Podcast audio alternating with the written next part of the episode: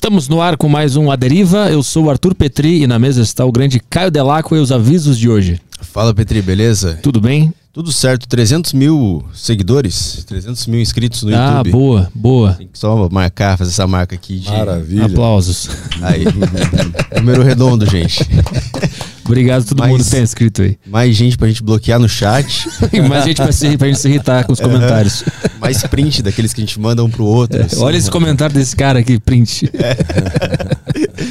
Mas é uma notícia boa. É, galera, se vocês quiserem interagir hoje aqui no programa, é sacocheio.tv, lá vocês vão encontrar o grupo do Telegram, o, o- tem um botão lá do Telegram, que vai direcionar vocês pro grupo principal da Saco Cheio TV, e lá na descrição tem o grupo da Deriva, onde você pode mandar mensagem, você manda suas perguntas lá, que a gente sempre prioriza o, o Telegram, beleza?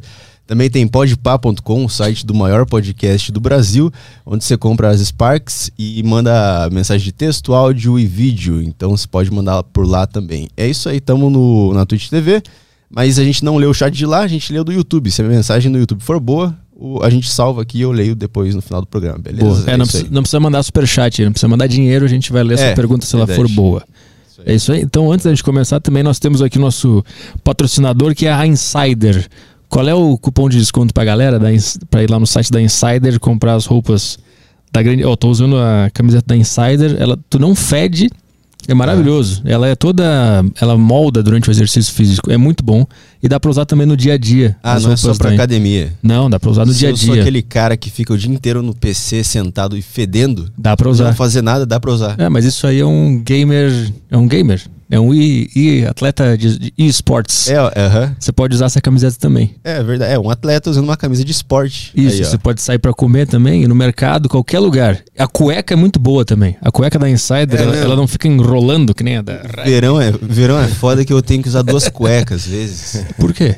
Não, porque soa demais. Você vai pagar uma conta na lotérica, você parece que pulou na piscina. Ah, tá, entendi. É, Deu um mergulho. É, exato, não consigo. A cueca da Insider é muito boa também. Ela fica, ela não enrola aqui e ela Ah. fica. Parece que tu tá pelado. Nossa. A tua bola fica confortável. É muito bom, é, maravilhoso. É, é isso que eu quero, né? Essa evolução da cueca. Então você acessa aí insider.com.br. Isso, tem o cupom cupom, de de desconto? 12%, 12%, de- 12% off. O cupom é a deriva 20, tá aparecendo na tela aí. Boa, então ó, vou entregar pro Caio Fábio, grande Caio Fábio, o presente da Insider Meu aqui. Querido, A camiseta pra. muito obrigado. Ela Bem será confortável. usada com uma regularidade enorme, porque esse tipo de pano e material aqui, é, isso aqui é bom até para pijama, até para dormir. É bom, né? Gostosinho. É muito confortável. Gostosinho, gostosinho. Os meus pijamas são todos assim, já que eu não tenho esse suor todo de malhação. Dá pra usar pra ficar confortável Ah, apenas. é para ficar bem, porque eu sei como é gostoso. Então, pessoal, entra aí, insider.com.br. Bom, é um prazer te receber aqui. A gente Não tá é minha, tentando certeza. te trazer há bastante tempo aqui, aqui no programa. Ah, inclusive a, a Bianca vai participar hoje também. Dá um oi pra galera aí. Que ela é responsável por te apresentar pra mim. Eu não conhecia e ela era envolvida na, na igreja, né? Oi, Oi, Bianca, querida. tô nervosa. Qual era a igreja que não tu. fica nervosa, não. A igreja que eu ia? Não, não vou falar. Não, era evangélica, É, né? era evangélica. Porque isso é uma entregação. É, eu já, já, já entreguei uns podres, então melhor não É. falar o nome. ah, você já falou o que rola lá, então não pode dar a placa. É, na- nada muito diferente do comum, né? Do comum. Aquela O diferença problema de é que o comum hoje em dia anda absolutamente distorcido, né? Uhum. adoecido e até perverso. Sim. E quando eu conheci você, é, a- na primeira vez eu não gostei, porque era muito diferente de tudo que eu tinha Uhum. visto na igreja. É. E aí eu fiquei, nossa, esse cara é muito doido. aí eu fui ficando mais velha, fui estudando, vendo seus vídeos. Meu irmão que apresentou, na verdade, ele é muito fã. E aí foi meu primeiro ato de rebeldia, escutar. Caio Fábio. o, o punk rock de Deus. Não, Mas é quando ela, me, quando- quando ela me mostrou teus vídeos, eu, eu, eu senti muito mais liberdade para estar dentro desse mundo de Deus Aham, e tal. Falou comigo que não sou uma pessoa religiosa que vai à igreja ou que necessariamente estuda sobre isso. E Como é que tu entendeu isso que todas essas ideias de Jesus e de Deus, ela é acessível para qualquer um, até quem as pessoas que nunca lidaram com isso desde a infância e na sua juventude. Porque elas foram acessíveis a mim. Eu sou o meu primeiro laboratório de Cristo a ser observado por mim mesmo. Eu estava vindo de uma existência precoce demais, em todos os sentidos. O sexo começou para mim com cinco anos, a babá do meu irmão resolveu transar comigo e ela fez isso até aos sete. Aos sete eu estava desesperado por mulher, eu fiquei igual um, um animal sexual. Eu ia para debaixo das mesas dos jantares na minha casa para ficar vendo as calcinhas das mulheres, tentando chegar bem perto para sentir o cheiro que emanava delas. E, não consegui mais parar esse negócio de menina, as amigas dos meus, dos meus pais, as filhas deles, eu era um traçador de tudo que eu podia, até onde permitiam e até onde se podia ir. Quando eu cheguei na adolescência, os meus amigos estavam começando a ter conflitos de masturbação que eu já não tinha. O meu negócio era com as, as domésticas do prédio, ou as meninas que mais abertas. Aí tem um detalhe, né? Aí as garotas de 18 anos, quando vem que tem um, menino de 12, 13 que é safado para caramba e que já não é virgem de nada, elas começam a brincar contigo também. E aí eu fui gostando e conclusão, eu nunca me relacionava com ninguém da minha idade, era sempre com gente mais velha. Hum. Aí entrou a luta na minha vida, que já tinha começado com os sete anos, quando o meu tio, que tinha feito jiu-jitsu com os Grace, era um médico, voltou e começou a ensinar a mim e a um primo meu. E todo sábado e domingo a gente saía no pau lá, patrocinado por meu pai e meu tio, só, só não podia soco. E aí brigar virou uma coisa simples para mim também. Aí mulher, defesa pessoal, luta, foi dando uma segurança extraordinária. Parece que não. Uma boa parte das inseguranças das pessoas tem a ver com a sexualidade, até definirem uma identitariedade que eles possam chamar de sua, e também bullying, isso tudo que eu nunca sofri, também nunca fiz. Mas toda vez que tentaram fazer comigo, acabou na hora, eu resolvia no momento. O cara dizia, eu vou te pegar lá fora. Quando ele terminava de falar, já estava entrando um assim no meio da cara jogava no chão e cobria. Aí, pois bem, e aí os amigos ficaram todos muito mais velhos. Por exemplo, eu me tornei amigo do Arthur Vigílio Neto, do PSDB, que é mais velho do que eu, uns oito anos. Naquele tempo, com 15 anos, eu fiquei íntimo dele. E ele já era formado em direito, em jornalismo, mas era faixa preta naquele tempo, primeiro ou segundo Dan lá dos Grace. E aí eu fui morar com ele, ele me levou para o Rio, eu morei na casa dele muito tempo, treinava lá com os melhores Grace. Durante toda essa história já tinha Deus, ensino não, religioso na tua vida? Não, Nada. tinha a, a memória do que minha mãe e minha avó me falavam. Elas eram presbiterianas mais religiosas do que espirituais. Elas tinham mais aquela casca da religião. Meu pai, que era um agnóstico e que foi o homem, a pessoa mais importante da minha vida, se converteu lendo a Bíblia sozinho, lendo a Epístola aos Hebreus. Aí ele ficou impressionado com uma definição de fé que tem lá e que diz que a fé é a certeza das coisas que se esperam e a firme convicção de fatos que se não veem, aquilo mexeu com o intelecto dele ele resolveu ler o livro todo, que ele nunca tinha pegado. Aí minha mãe e percebeu que se ele entrasse pelo Gênesis, ele ia parar no livro de Levítico, naquelas leis antiquadas, pedrada, violência como punição e tudo mais, bem primitivo. Ela disse: não, ele é um humanista, ele não vai sobreviver a isso, e era um dos melhores advogados. O meu pai, ele chegou em Manaus, ele tinha a maior banca advocacional da cidade. Quando a gente, ele foi atingido pelo golpe militar e nós mudamos para o Rio, no Rio, dois anos depois, ele já tinha a segunda melhor banca do Rio. O Bernardo Cabral, que foi relator da Constituinte, era auxiliar do meu pai, hum. trabalhava para o meu pai. Então o cara era genial mesmo, papai. Além de tudo, ele era um ser da 20 anos. Ele calculava estruturas, ele fazia aparelhos, ele é, construía, tinha um, um pendor arquitetônico extraordinário, uma capacidade de física aplicada ao uso de energias diversas. Papai já trabalhava com vento, com água, com tudo, desde que eu era menino. Uhum. Ele fazia as coisas operarem no sítio, na casa, na fazenda, com essas forças da natureza. Então, quando ele se converteu, foi lendo os evangelhos. Mamãe falou: Não, esse livro é diferente. Para você entendê-lo, você tem que começar pelo fim. Aí ela abriu em Mateus num domingo, três da tarde. Aí ele leu Mateus, Marcos, Lucas e João no mesmo dia. Chegou em João 19, que é sobre a crucificação de Jesus, três horas da manhã mais ou menos.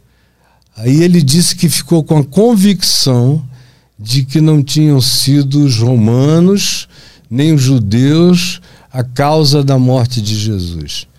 Ele entendeu que Jesus tinha morrido por ele, por cada indivíduo, pelo pecado humano, pela maldade humana, pelo egoísmo humano, por, pelo desamor ao amor que existe no coração de quase todos os homens, o culto ao egocentrismo. Ele entendeu e ele caiu de joelhos na cozinha da nossa casa, chorando e dizendo: Jesus, me perdoa, eu te matei. Mas eu é, te como, matei. Como é que tu absorvia tudo isso nessa época sendo jovem? Ah, eu fugia, né? Eu não queria nem ouvir. Eu ia embora. Eu digo, eu não quero. Eu fui fugindo de casa. Com 15 anos eu saí de casa. Fui embora de casa. E até aos 15, entre os 13, que foi quando isso aconteceu com ele, e os 15, eu vivia muito mais na casa de amigos e tudo, porque eu não suportava aquele ambiente da minha casa que era muito bom, mas era tudo que eu não queria para mim. Aí eu acabei indo para o Rio de volta com Arthur Neto e Arthur Vigílio Neto, fiquei lá na casa dele, aí fui me envolvendo intimamente com os Grace, com os melhores Grace, Graces que já existiram, né? desde o velho Hélio ao. Carson, ao Hollis, ao Reison, que eram figuras muito boas de luta. E o Hollis, um ser humano também maravilhoso, morreu de asa delta precocemente. Mas naquele tempo o jiu-jitsu não é como é hoje, que é praticamente quase uma luta olímpica. Naquele tempo era para você aprendia para sair no pau. Como não tinha campeonatos de luta para valer, de mão limpa, conclusão, você ia para a rua provocar gente grande, só para dar demonstração uhum. de que não adiantava o tamanho do cara se ele não soubesse nada, ele era uma criança na tua mão. Desafiava outras, outras lutas também? Outras lutas. Eu in, me inaugurei no jiu-jitsu Grace indo para dentro da senzala que funcionava ali atrás do Canecão no passado e que era melhor, o melhor grupo de capoeira do, do, do Rio de Janeiro. Uhum. Então nós fomos, invadimos a Sembrala, no meio de um campeonato, chamamos todo mundo pro pau. Aí diz: olha, dança é dança, luta é luta. Vocês são bons de dança. Agora não aguenta, não aguenta um minuto e meio se a gente partir para dentro. Aí foi aquela coisa de calma, calma, calma. Mas era assim em qualquer lugar. Se você fosse à praia e alguém não tirasse uma onda, ou você não mexesse com uma menina muito gostosa e o cara dela não se levantasse imponente, viesse e tal, você não ficava satisfeito sem, sem botar o sujeito no chão, esfregar a cara na areia e dizer: você é um palhaço, olha só, homem para você sou eu. Aquelas idiotices dos anos 70. E aí eu fui naquela história toda, me meti com muita coisa errada. Vários amigos meus foram presos e levados para Ilha Grande eu escapei por pouco, porque tinha ido a Niterói. Quando eu voltei, disseram: corre daqui, porque eles estão passando o pente fino. Aí eu fui me refugiar em Niterói, fiquei três meses lá e voltei para Manaus. Voltei para Manaus muito, muito angustiado, com uma vontade de morrer, uma impressão de que a minha vida não fazia sentido e que não havia nada nem proposta alguma que fosse dar um significado legal para mim. Por que isso? Um vazio inexplicável, um desejo de morrer, uma oquidão existencial. E quanto mais eu achava que as coisas que preenchiam a vida é, e que todo mundo dizia que a eles fazia bem, e eu provava de tudo, todo dia, o dia inteiro, e eu só ficava cada vez mais vazio, me fez voltar para Manaus querendo um novo projeto de vida. Aí eu falei, bom, eu preciso namorar, porque eu nunca namorava, eu só ficava, ficava, ficava com uma mulher depois da outra, mas namoro, relação, intimidade, carinho, eu não tinha tempo para isso. E nunca fui emulado é, emocionalmente e sentimentalmente nesse sentido. Aí eu falei, preciso trabalhar, porque eu ganhava dinheiro vendendo muamba com um amigo meu, não é? A gente ia pegar muamba lá no meio do Rio Negro, em Manaus, para vender para os ricos da cidade. Ah, depois de um tempo eu comecei a vender microfilme, que era um ácido que tinha muito nos anos 70 LSD, microfilme, essas coisas assim, para fazer uma grana. Uhum. E uma coisa que eu fazia, que era assalto à mão desarmada. Ah, eu andava por aquelas ruas da Avenida Atlântica. Naquele tempo não é como hoje. Hoje é um negócio decadente. Naquele tempo era tudo muito bonito, gente bonita, meninas lindas, homens fortes. E era uma época áurea. E aí eu via uma garota muito linda com um cara bonito, o meu amigo, que eu não vou dizer o nome dele agora aqui, porque ele não tem nada a ver com isso, parava o bugre dele, ou o Alfa Romeo que ele tinha, e eu dizia, é, aquele ali é bom, aquele ali é bom. Eu só ia em cima de homem grande, forte, bonito, com gatas.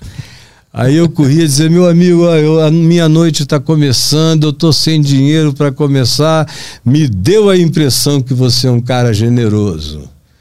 E aí era o tempo todo com a mão batendo de lá para cá. Uhum. Aí o cara olhava e dizia: não, Por que, que eu vou te dar dinheiro? Eu digo: Porque você é um dos homens mais bonitos de Copacabana. Eu não quero fazer você em dois minutos se transformar no mais feio. Aí o cara dizia: Você é engraçado. Que era a saída dele, né? Aí ele metia a mão no bolso e digo, divide, divide, você tá com muito. Aí ele me dava. Eu fazia isso mais oito, dez vezes por noite, ficava cheio do dinheiro, aí era Lebatô, Nil Giral, Zeppelin, ia gastando dinheiro no, nas, nos pontes da Night ali em Ipanema, Copacabana. E fui, eu fiz isso muito tempo, até que um dia um oficial do exército me salvou. Eu, eu vi esse cara que devia ter uns 40 anos, forte, bonito, com uma mulher bonita, três criancinhas, o que quebrava o meu padrão. Se fosse casado e tivesse filhos, eu nunca entrava nessa, mas nesse dia eu não sei que loucura foi aquela. Aí eu fui lá, ele estava ali na frente do Cabral, na Bolívia com a Atlântica, tinha uma sorveteria do outro lado da rua, tomando um sorvete. Aí eu fui lá e vim com o mesmo papo. Aí ele olhou para mim e falou: Olha, eu estou olhando nos teus olhos e eu sei que você tem um pai bom atrás de você, você tem uma mãe legal, você tem família, você não é como essa moçada aí. E eu não quero te fazer mal. Olha para trás de ti. Aí eu olhei, tinha três carros pretos, com faixa, é, placa oficial, uns caras grandes, armados. Ele falou: eles trabalham para mim. Eu sou major, assim, assim, assim, cumpra as funções tais, tais, tais. Se eu fizer assim, você está liquidado aqui. Mas eu não quero fazer isso. Vai para tua casa, procura os teus. Ele me deu um conselhaço. Eu olhei para ele e cheguei a me emocionar com a bondade dele para comigo. Eu falei, muito obrigado, eu nunca mais vou fazer isso na minha vida. Aquilo iniciou um processo de angústia enorme. Hum. Quando eu fui para Niterói, quando os meus amigos foram presos, eu fui para casa de uns amigos do meu pai, o reverendo Antônio Elise, Dona Maria José e os filhos, que eram muito doidos, a maioria deles, mas ninguém como eu, né? Era tudo sacristão perto do estilo de vida que eu tinha.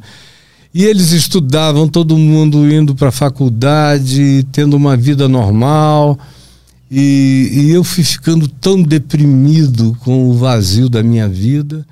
Falei, eu vou voltar para casa. Meu pai me mandou uma passagem. Eu voltei com esses objetivos: namorar, trabalho e voltar para a escola para poder fazer vestibular. Eu queria fazer arquitetura. Foi nesse meio tempo que aconteceu uma coisa extraordinária comigo. Eu entrei numa angústia tão grande que eu saí procurando uma arma. Eu ainda tive esse pudor de dizer eu não quero me estourar contra um muro, pegar minha moto, eu dirigi uma, uma 350 da Honda, eu não, não quero me estourar contra um paredão, porque a mamãe não merece ver o filho todo arrebentado. Mas um tiro na cabeça é uma coisa mais suave. E aí eu fui atrás de uma arma na casa de um amigo meu. Quando eu ia no caminho para lá, tinha uma multidão atravessando a rua e a moto não passava se eu não pedisse licença. Quando eu fui tentando abrir caminho, veio um rapaz, me pegou pelo braço, eu já estava estudando no último ano de edificações da escola técnica, já tinha sido rematriculado. Aí ele falou: Cara, você está com uma cara de morte e de quem quer morrer. Eu falei, eu estou procurando uma arma, meu irmão. Eu tô, eu não quero mais ficar nesse mundo. Aí ele falou, não faça isso, a tua vida nem começou. Você pode ser uma bênção para milhões de pessoas. Entra aqui e ouve uma mensagem que vai mudar a tua vida. Aí eu fui lá para cima, para uma galeria que só tinha gente doida, era uma igreja pentecostal, daquelas bem malucas, sabe? Tinha um cara sentado do meu lado, fortão, com uma criancinha no braço direito, aí o pastor falava qualquer coisa lá que ele nem estava entendendo, nem o pastor sabia o que estava dizendo. Aí eles gritavam, aleluia! E a criancinha chorava e ele sacudia a criança, parecia que era um chocalho. E eu dizia, cara, e eu tô aqui, fumei 14 baseados hoje, já tomei não sei o quê, e quem tá sóbrio aqui sou eu. Só tem maluco nesse negócio. Aí, de repente, o pregador falou algo, fez uma pergunta. Vocês sabem por que, que no alto da cruz de Jesus tinha uma epígrafe gravada em hebraico, latim e grego? Esse é Jesus, o Nazareno, rei dos judeus? Aí eu doidão, né? Ouvi aquele negócio e falei, cara, interessante, eu não sei, por que será? Aí fiquei esperando a resposta e o cara não respondia, eu fui ficando até meio agitado. Aí ele falou: é porque o hebraico era a língua do monoteísmo, o grego era a língua da filosofia, e o latim era a língua da política e do direito romano. Foi por isso que se estava dizendo que o mundo inteiro precisava saber que Jesus é rei. Aí o que ele disse não me causou um impacto, mas a viagem na qual eu estava Cara, me transportou esse negócio de viagem para fora da atmosfera. Eu fui embora sem Elon Musk, sem ninguém. Eu saí da Terra, eu fui vendo aquele mundo pequeno, aquele vazio cósmico. E eu era uma, um, um meteoro, eu era qualquer coisa sem eixo gravitacional perdido no espaço, vagando sem atratividade nenhuma. conseguiu enxergar a física do que estava acontecendo contigo. Isso, eu sempre fui apaixonado por física, desde o meu pai. Aí eu me vi ali como aquele ser sem referência, sem eixo, sem gravidade. E aí eu comecei a chorar, chorar, chorar, chorar.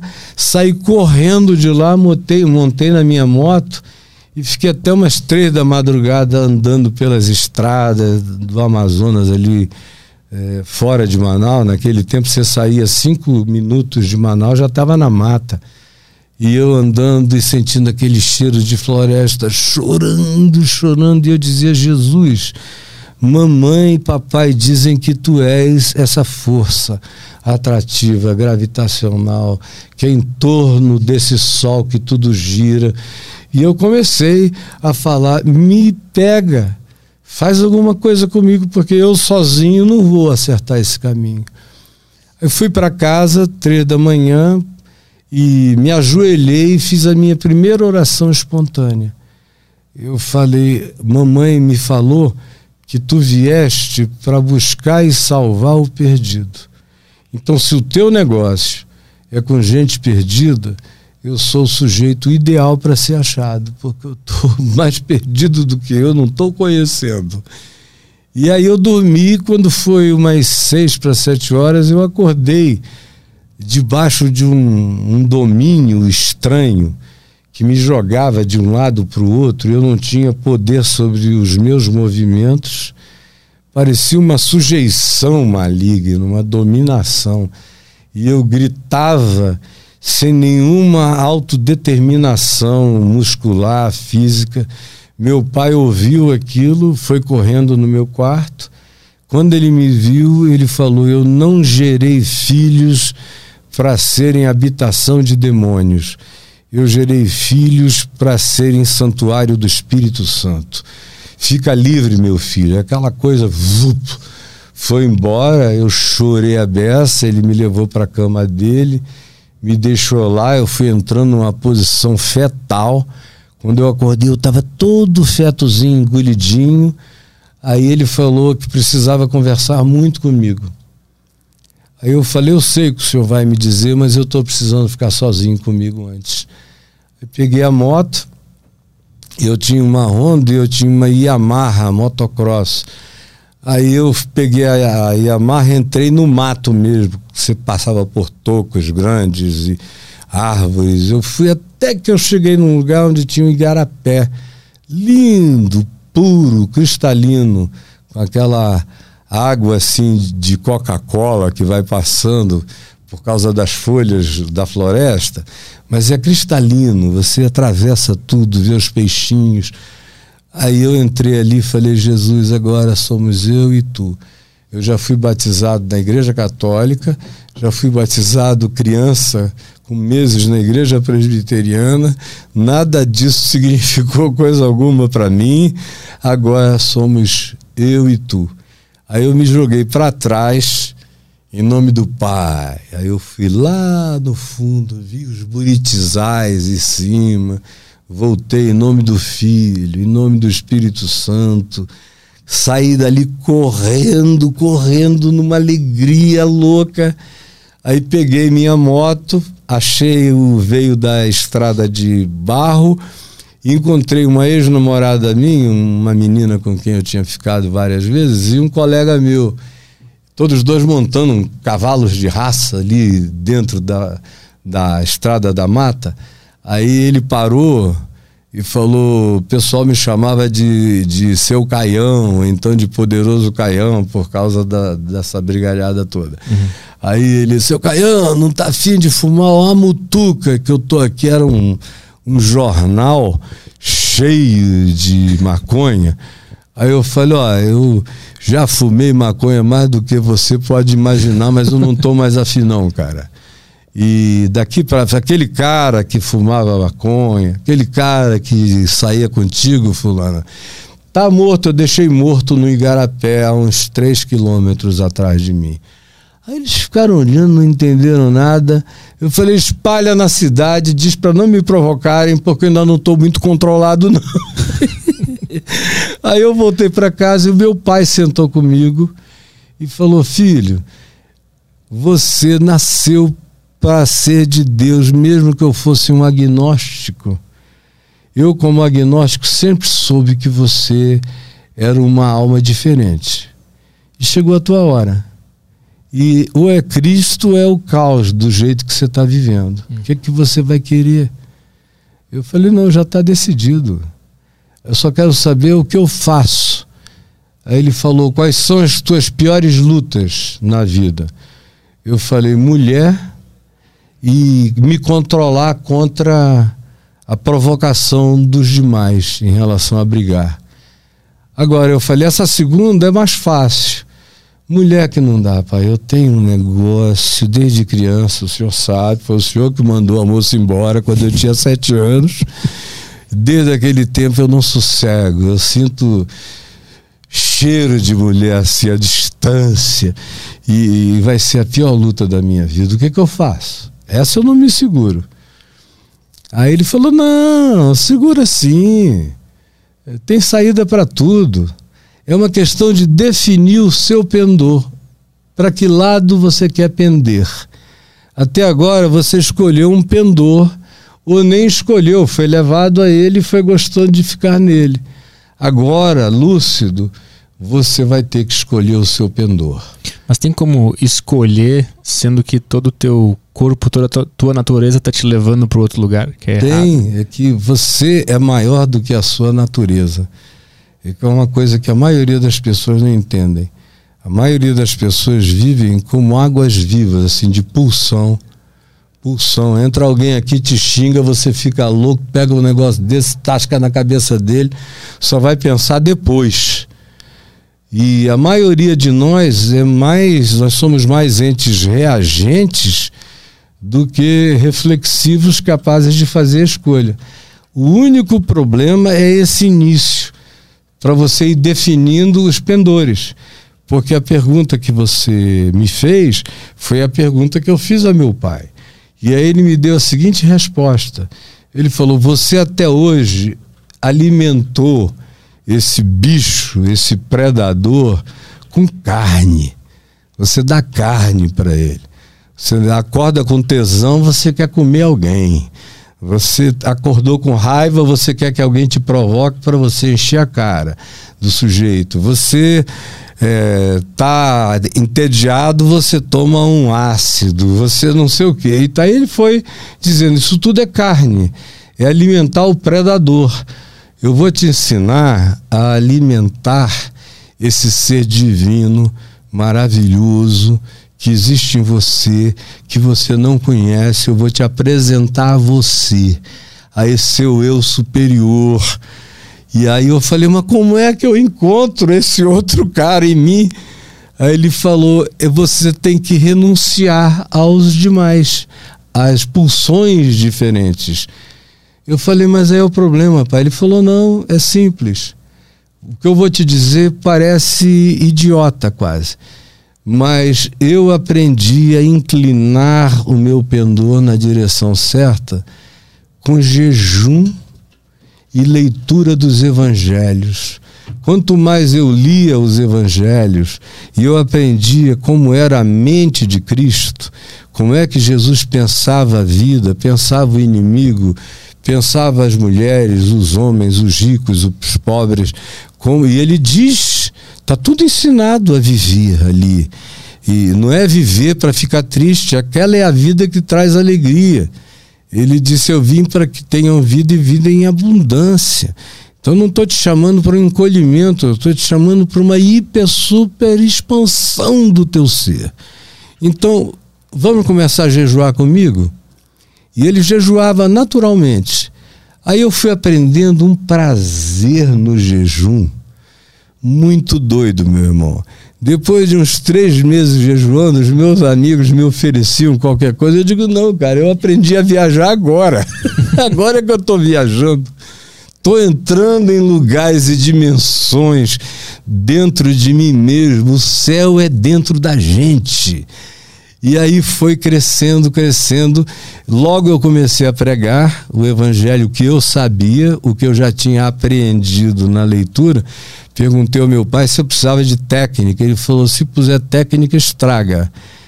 vai para a rua, vai para a esquina, vai para os teus amigos hippies na praça, pessoal do Yahuasca, de tudo. Senta com a moçada e fala do que você encontrou. Aí quanto mais eu falava, mais aquilo se adensava em mim, mais a minha responsabilidade com a mensagem crescia, e quanto mais ela crescia, mais a minha mente espiritual se desenvolvia. E mais simples foi se tornando tudo. Alguns meses depois eu já nem me lembrava mais de como eu era tão perseguido pelos meus próprios desejos mais primitivos.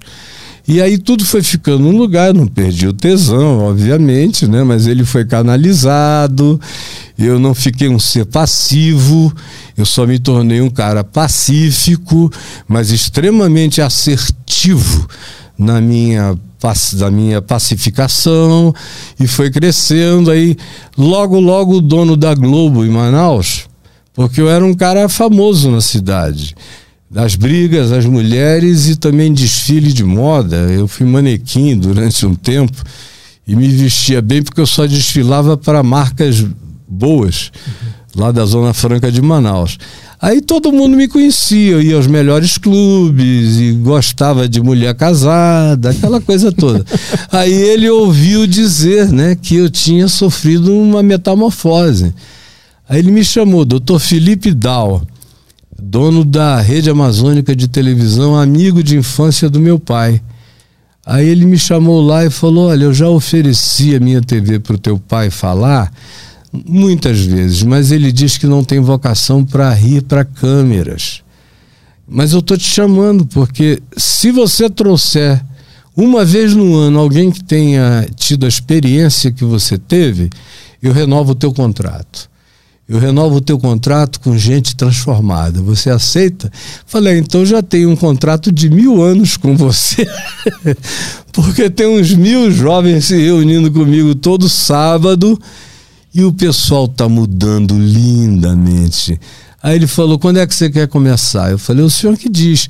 Naquele tempo não tinha gravação, só tinha gravação em preto e branco para o telejornal, para o serviço de informações checar se não tinham dito nada errado. Mas programação normal era tudo ao vivo e preto e branco, uhum. umas fitas de uma lapada enorme. Aí me soltaram lá no ar. Aí eu falei meia hora sem parar. Tá, tá, tá, tá. Os telefones da emissora explodiram. Aí ele falou: então, olha, todo domingo, de seis e meia às sete horas da noite, você tem um horário aqui na, na região. Eu vou abrir um horário para você aqui na regional da rede amazônica de televisão. E aí tudo começou? Aí explodiu. Dois anos, três depois, eu já estava no Nordeste todo depois do Rio de Janeiro, depois no Paraná, Santa Catarina, Rio Grande do Sul, cobriu o Brasil inteiro. Aí eu entrei no satélite, eu transmitia do Amazonas para o resto do Brasil, ainda morando lá. Em 1980 eu voltei para o Rio, mudei para o Rio. E aí comecei a fazer no Rio, depois eu estava fazendo em todos os canais e a TV Globo, o João Roberto Marinho, de quem eu fiquei próximo, podia dizer até que, de certa forma, amigo, me ofereceu um horário todo sábado de manhã para abrir a TV Globo. Aí eu comecei a, a, usar, aí eles começaram a me escalar como uh, alguém que dá opinião nos telejornais. Aí eu fui falando, e sobre qualquer assunto eles me levavam para falar. Aí depois, quando inaugurou a Globo News, já foi há pouco tempo, há 25 anos, nos primeiros cinco anos eu ia para lá comentar quase tudo, eu e o Betinho. Íamos juntos. Ficamos muito amigos, eu e ele, e Zuenir Ventura, aquela moçada toda ali do, do Jornal Globo, Jornal do Brasil, e das revistas da época e tudo mais. E quando eu percebi, eu estava falando com o Brasil todo, todo dia. Aí correu uma notícia, eu comecei também um trabalho de desarmamento nas favelas, levava alimento, brinquedo para as crianças, trocava brinquedo por armas de brinquedo e trocava alimentos por armas de verdade. Aí eu ganhei muita R15, Os traficantes ficaram meus amigos quando eu subia qualquer morro do Rio. Os caras diziam: Reverendo Caio está subindo. A ordem era encostem as armas. Ninguém com arma na mão. Houve algumas ocasiões, uma vez eu estava subindo no alto do Borel, lá no Cruzeiro do, do Borel, e dois grupos estavam em guerra, o Borel com o Morro do Céu lá. Todo mundo de tiro para lá, tiro para cá. O senhor não vai subir aí? Eu digo, não, hoje é que é o dia de subir. Eu falei, avisem os dois lados que eu estou subindo. Aí eu fui, fiquei entre os, os lados todo mundo com a arma na mão. Eu falei, vamos fazer uma coisa, sinal de boa vontade, baixem as armas e quem quiser vir orar comigo lá no Cruzeiro sobre a cidade do Rio de Janeiro, venham. Aí essa coisa foi ficando meio mítica no, na mídia do Rio. Aí o governador, que àquela altura era o Nilo Batista, substituindo o Brizola, me pediu para eu ser capelão de Bangu 1 em 1991, 92. Ninguém queria ir para Bangu, todo mundo tinha medo, porque lá estavam Gregório Gordo, Escadinha, Celcinho da Vila Vintém, japonês, o professor, os fundadores do Comando Vermelho e o pessoal que tinha acabado de começar o terceiro comando, eles eram inimigos. O Comando Vermelho tinha três alas e o, a, o terceiro comando uma ala. Aí diz: escolham uma ala para ir, escolha, mas não pode ir nas duas. Eu digo: não, cara, eu não estou aqui em nome de guerra nenhuma. Eu vou para todas as quatro.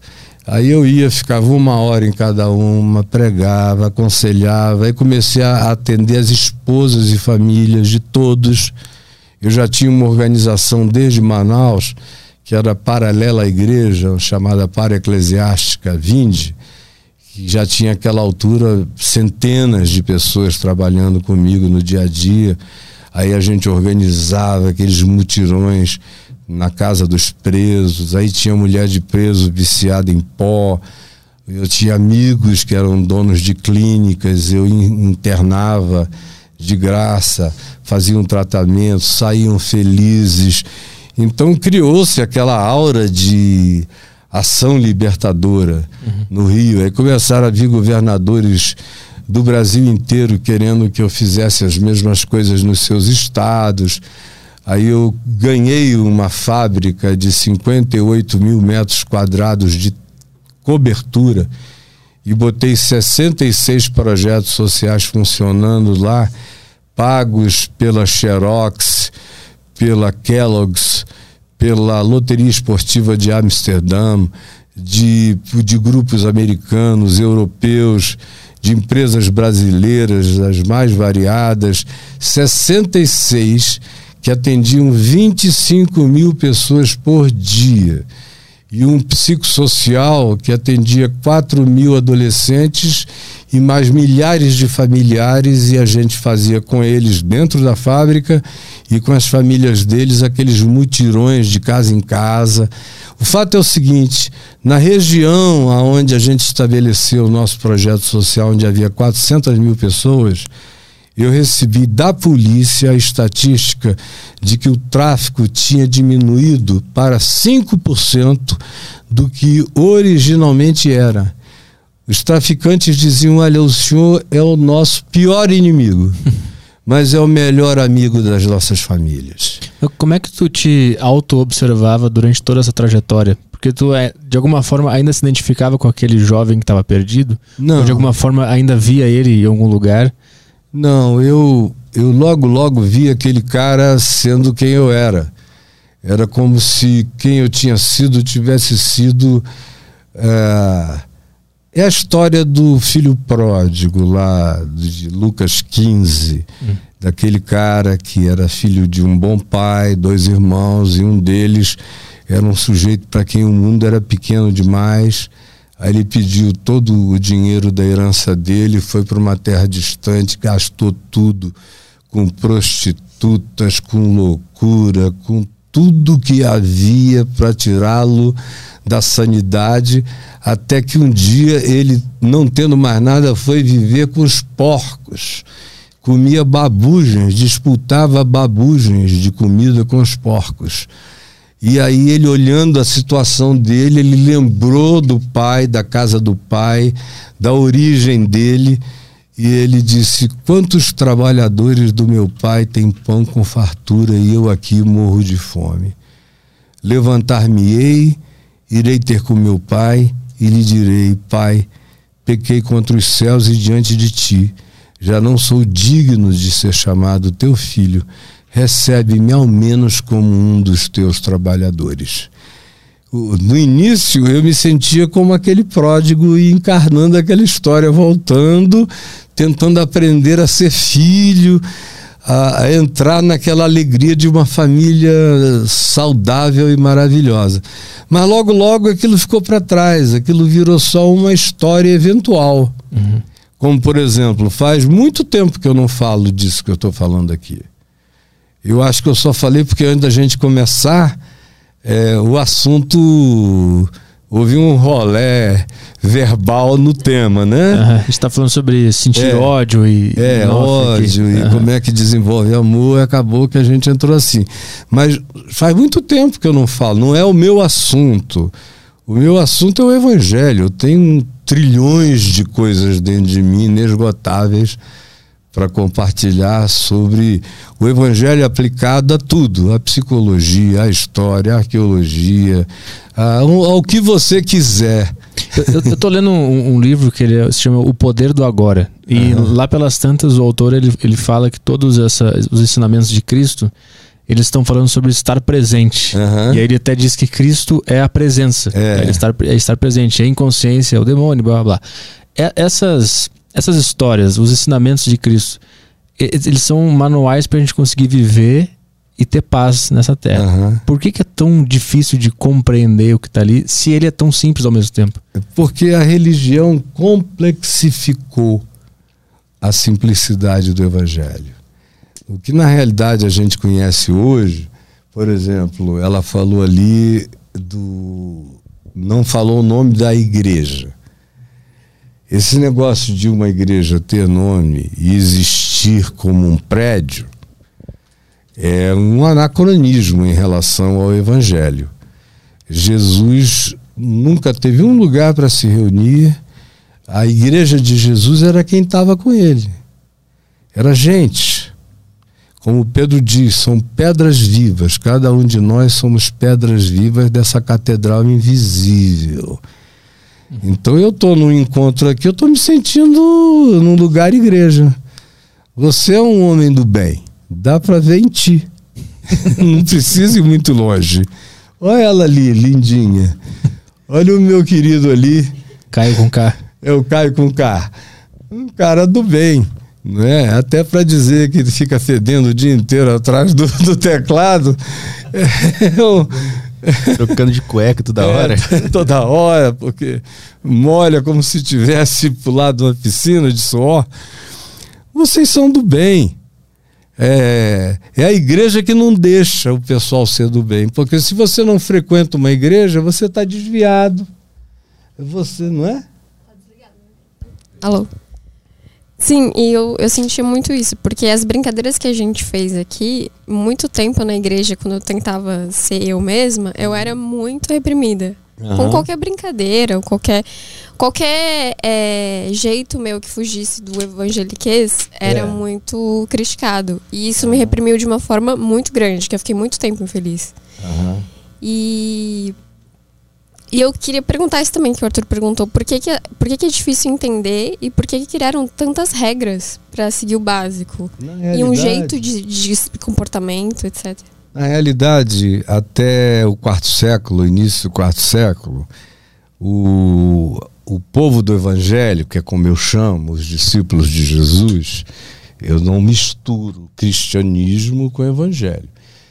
O povo do evangelho eles viviam em alternâncias de períodos é, leves e rápidos de liberdade, dependendo do humor imperial romano, e períodos longos de perseguição. Eles já estavam há mais de 300 anos sendo perseguidos, mortos de todas as formas. Paulo foi morto por Nero, Pedro também Paulo decapitado, Pedro crucificado. Aí a tradição diz que no final, quando iam levantá-lo na cruz, ele falou: Não sou digno de morrer como morreu o meu Senhor. Crucifiquem-me de cabeça para baixo. E aí tem todas aquelas histórias dos primeiros pais da igreja, nas gerações iniciais, se reuniam em pradarias, bosques, grutas, dependendo da circunstância, fora da cidade, para não atraírem perseguição. No entanto, nessa informalidade, nessa descentralização, a fé em Jesus e o povo do Evangelho, a maioria dos quais escravos, se capilarizaram por todo o Império Romano. Logo, logo o Egito estava cheio de mensagem do Evangelho. Ah, o norte da África, a boa parte da, da Europa italiana começou a receber a palavra germânica e foi crescendo naquelas direções. Chegou às Ilhas Britânicas, o evangelho, mas não era cristianismo, era a pregação do evangelho de Cristo. Jesus não é fundador de religião nenhuma, ele ensinou um caminho para viver, uma verdade para praticar e uma vida como consequência disso, que é natural. Se você bota o pé naquele caminho, com sinceridade verdadeira, você desemboca no que ele disse que seria a vida abundante. Não importando as circunstâncias, você teria uma paz ultra circunstancial, para além do tempo, da hora e do momento, teria essa presença pacificadora no teu coração dioturnamente. Até que o imperador Constantino, com o Império Romano dividido, e ele depois acabou matando o opositor para poder tentar unificar o império, e recebeu a informação de um escriba dele, que era cristão, chamado Lactâncio, que o único poder com capilarização suficiente em ambos os lados e em todos os lados do Império Romano era o povo do Evangelho, era a Igreja de Cristo, que não era essa coisa, essa panaceia.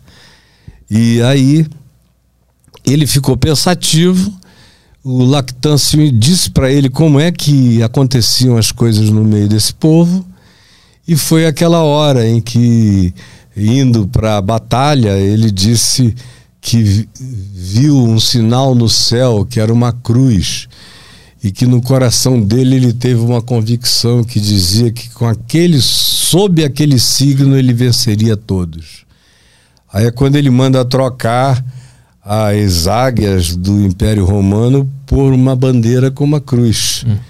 E ele começou a vencer, unificou o império, aí começa a degradação do povo do evangelho virando o cristianismo. Quem fundou o cristianismo foi o imperador Constantino, no quarto século. E aí o que ele fez? Ele isentou aqui, como agora o Bolsonaro fez, isentou as igrejas de pagamentos de dívidas, de impostos, os, os membros, os cristãos, começou a dar terras, glebas, áreas, é, deixou que eles ocupassem templos pagãos para fazerem os seus cultos, autorizou a remoção de ídolos, disso e daquilo que os, que os cristãos do povo do evangelho não, não adotavam como prática de veneração ou adoração ou oração ou qualquer coisa. E aí cresceu o poder, e com esse poder, 40 anos depois, meu amigo, estava quase tudo corrompido. Ah, quando se diz que o poder corrompe, em qualquer nível, inclusive o poder de natureza chamada espiritual, quando não é espiritual e se transforma só em estruturalismo eclesiástico. Em nome desse negócio nome, espiritual, né? Em nome de Jesus, que é uhum. é esse que não tinha de reclinar a cabeça, que vestia a mesma roupa, viu, Caio? Provavelmente sem cueca, só com uma, uma uma fraldinha cingindo por dentro andando no sol o dia inteiro, que não tinha os olhos azuis, nem era louro, era moreno, tosco, da Galiléia. O cara pensa que alguém cresce em Nazaré e sai um um Alain Delon, sei lá o que, um DiCaprio, coisa nenhuma. Ele era um macho. Ontem o Marcelo Marrom é, me mandou uma pergunta, onde eu estava respondendo perguntas, é, me perguntando: escuta, Caio, me diz uma coisa. Jesus era uma pessoa óbvia. Quem quer que passasse por ele dizia uau, alguma coisa assim. Eu falei: não. Prova disso é que quando foram prendê-lo, Judas disse: aquele a quem eu beijar é ele. Uhum. De tão óbvio que ele não era. porque precisava de uma senha para identificar. Ele era um homem. Ele se diferenciava na, pelo amor, pela chegada, pelo toque, pela presença, pela cura, pelo perdão. Por pegar a prostituta e dizer: estão perdoados todos os teus pecados. Vem cá, anda comigo. Aqueles discípulos dele eram todos uns toscos. Uma maioria deles talvez nem soubesse ler. Eu ainda não consegui compreender o que, que, é a figura de Jesus. Ele é um, ele é um, um ser humano que veio fazer o que? Ensinar a regra desse universo, nos mostrar quais são as regras que a gente tem que seguir para que esse universo nos retribua. Que que, e, e da onde ele surge? Ele vem de fora ou ele vem de dentro? Ele está dentro de Deus ou ele estava junto de Deus? Ele é Deus em Deus. Ah. E é um mistério. O cara que disser que compreendeu isso está te menti tá mentindo, enganando. É, nós temos limitações. Ontem alguém me perguntou quais são as suas dúvidas. Eu falei, eu não tenho dúvidas, eu tenho muitas ignorâncias, mas não tenho dúvida nenhuma. Ignorâncias eu tenho, tem muita coisa que eu não sei explicar. O poder de atratividade gravitacional de um buraco negro. Uhum. Não dá para eu te explicar é, um buraco de minhoca, mas eu não nego. Agora, eu também não sou um cara de que porque eu não alcanço alguma coisa, eu duvide. Uhum. Eu não tenho dúvida nenhuma, especialmente porque a principal dúvida que um ser humano podia ter, que era a que eu tinha, em razão da qual eu quis me matar quando era jovem, sumiu. Eu posso não saber os mistérios do universo, mas eu tenho uma relação com aquele em quem o universo existe. Isso me basta, me enche, não me torna alguém satisfeito com a ignorância. E eu sou ávido por leituras que vão da física quântica a qualquer outra área de saber. Eu me interesso por tudo, por genética, por qualquer coisa que você apresente como ciência factual. Para mim, também as não factuais, aquelas que ainda nem são levadas a sério que são as ciências vibracionais, de energias sutis, de um monte de coisas com as quais eu lido desde que eu conheci o Evangelho. E eu não sei te explicar como elas funcionam, mas eu sei de onde elas procedem. E, e, eu não tenho, portanto, dúvida, embora eu tenha muitas ignorâncias, uhum. satisfeitas pelo fundamento da minha confiança no significado da vida. Jesus, ele é descrito por Paulo como sendo o primogênito de toda a criação, ao mesmo tempo em que, indagado por Filipe, que era um discípulo dele, de Jesus, mostra-nos o Pai, isso nos basta. Jesus disse: Filipe, há tanto tempo estás, estou convosco e não me tendes conhecido? Quem me vê a mim, vê o Pai. Como dizes tu, mostra-nos o Pai? Não crês que eu estou no Pai, que o Pai está em mim? As obras que eu faço, não sou eu que as faz, mas o Pai em mim realiza as suas obras. Crede-me que eu estou no Pai, que o Pai está em mim, crede pelo menos por causa das mesmas obras. Aí passados todos esses anos, eu vejo que Jesus é a chave interpretativa, a chave hermenêutica, a chave de compreensão para tudo. Por exemplo, ontem me perguntaram como é que você concilia o Deus do Velho Testamento com Jesus, o Deus do Novo Testamento.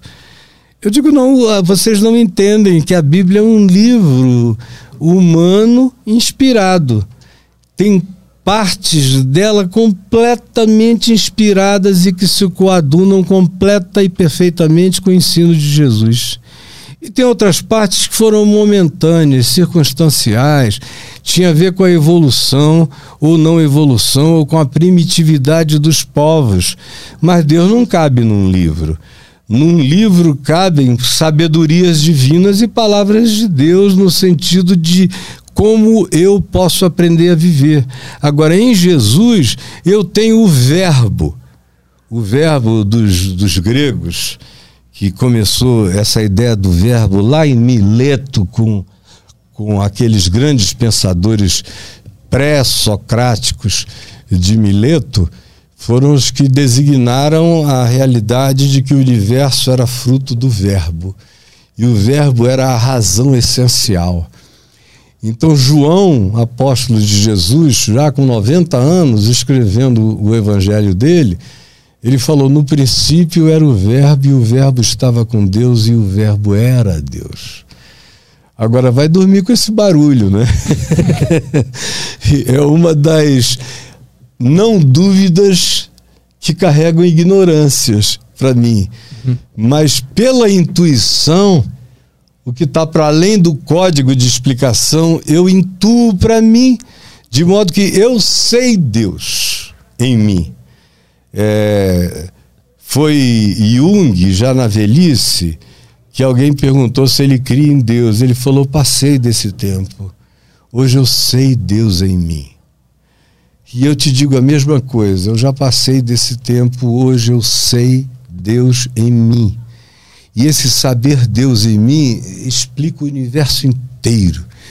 Cada coisa nova que descobrem, para mim, faz todo sentido com o saber de Deus em mim, uhum. que só cresce. Então, o que é que Paulo diz também sobre Jesus? Ele diz que Deus estava em Cristo reconciliando consigo unilateralmente o mundo inteiro. O mundo está reconciliado com Deus, as pessoas é que não sabem ou não querem viver. Foi a primeira pergunta antes de começarmos a gravar que você fez, né? Por que, que é tão difícil amar?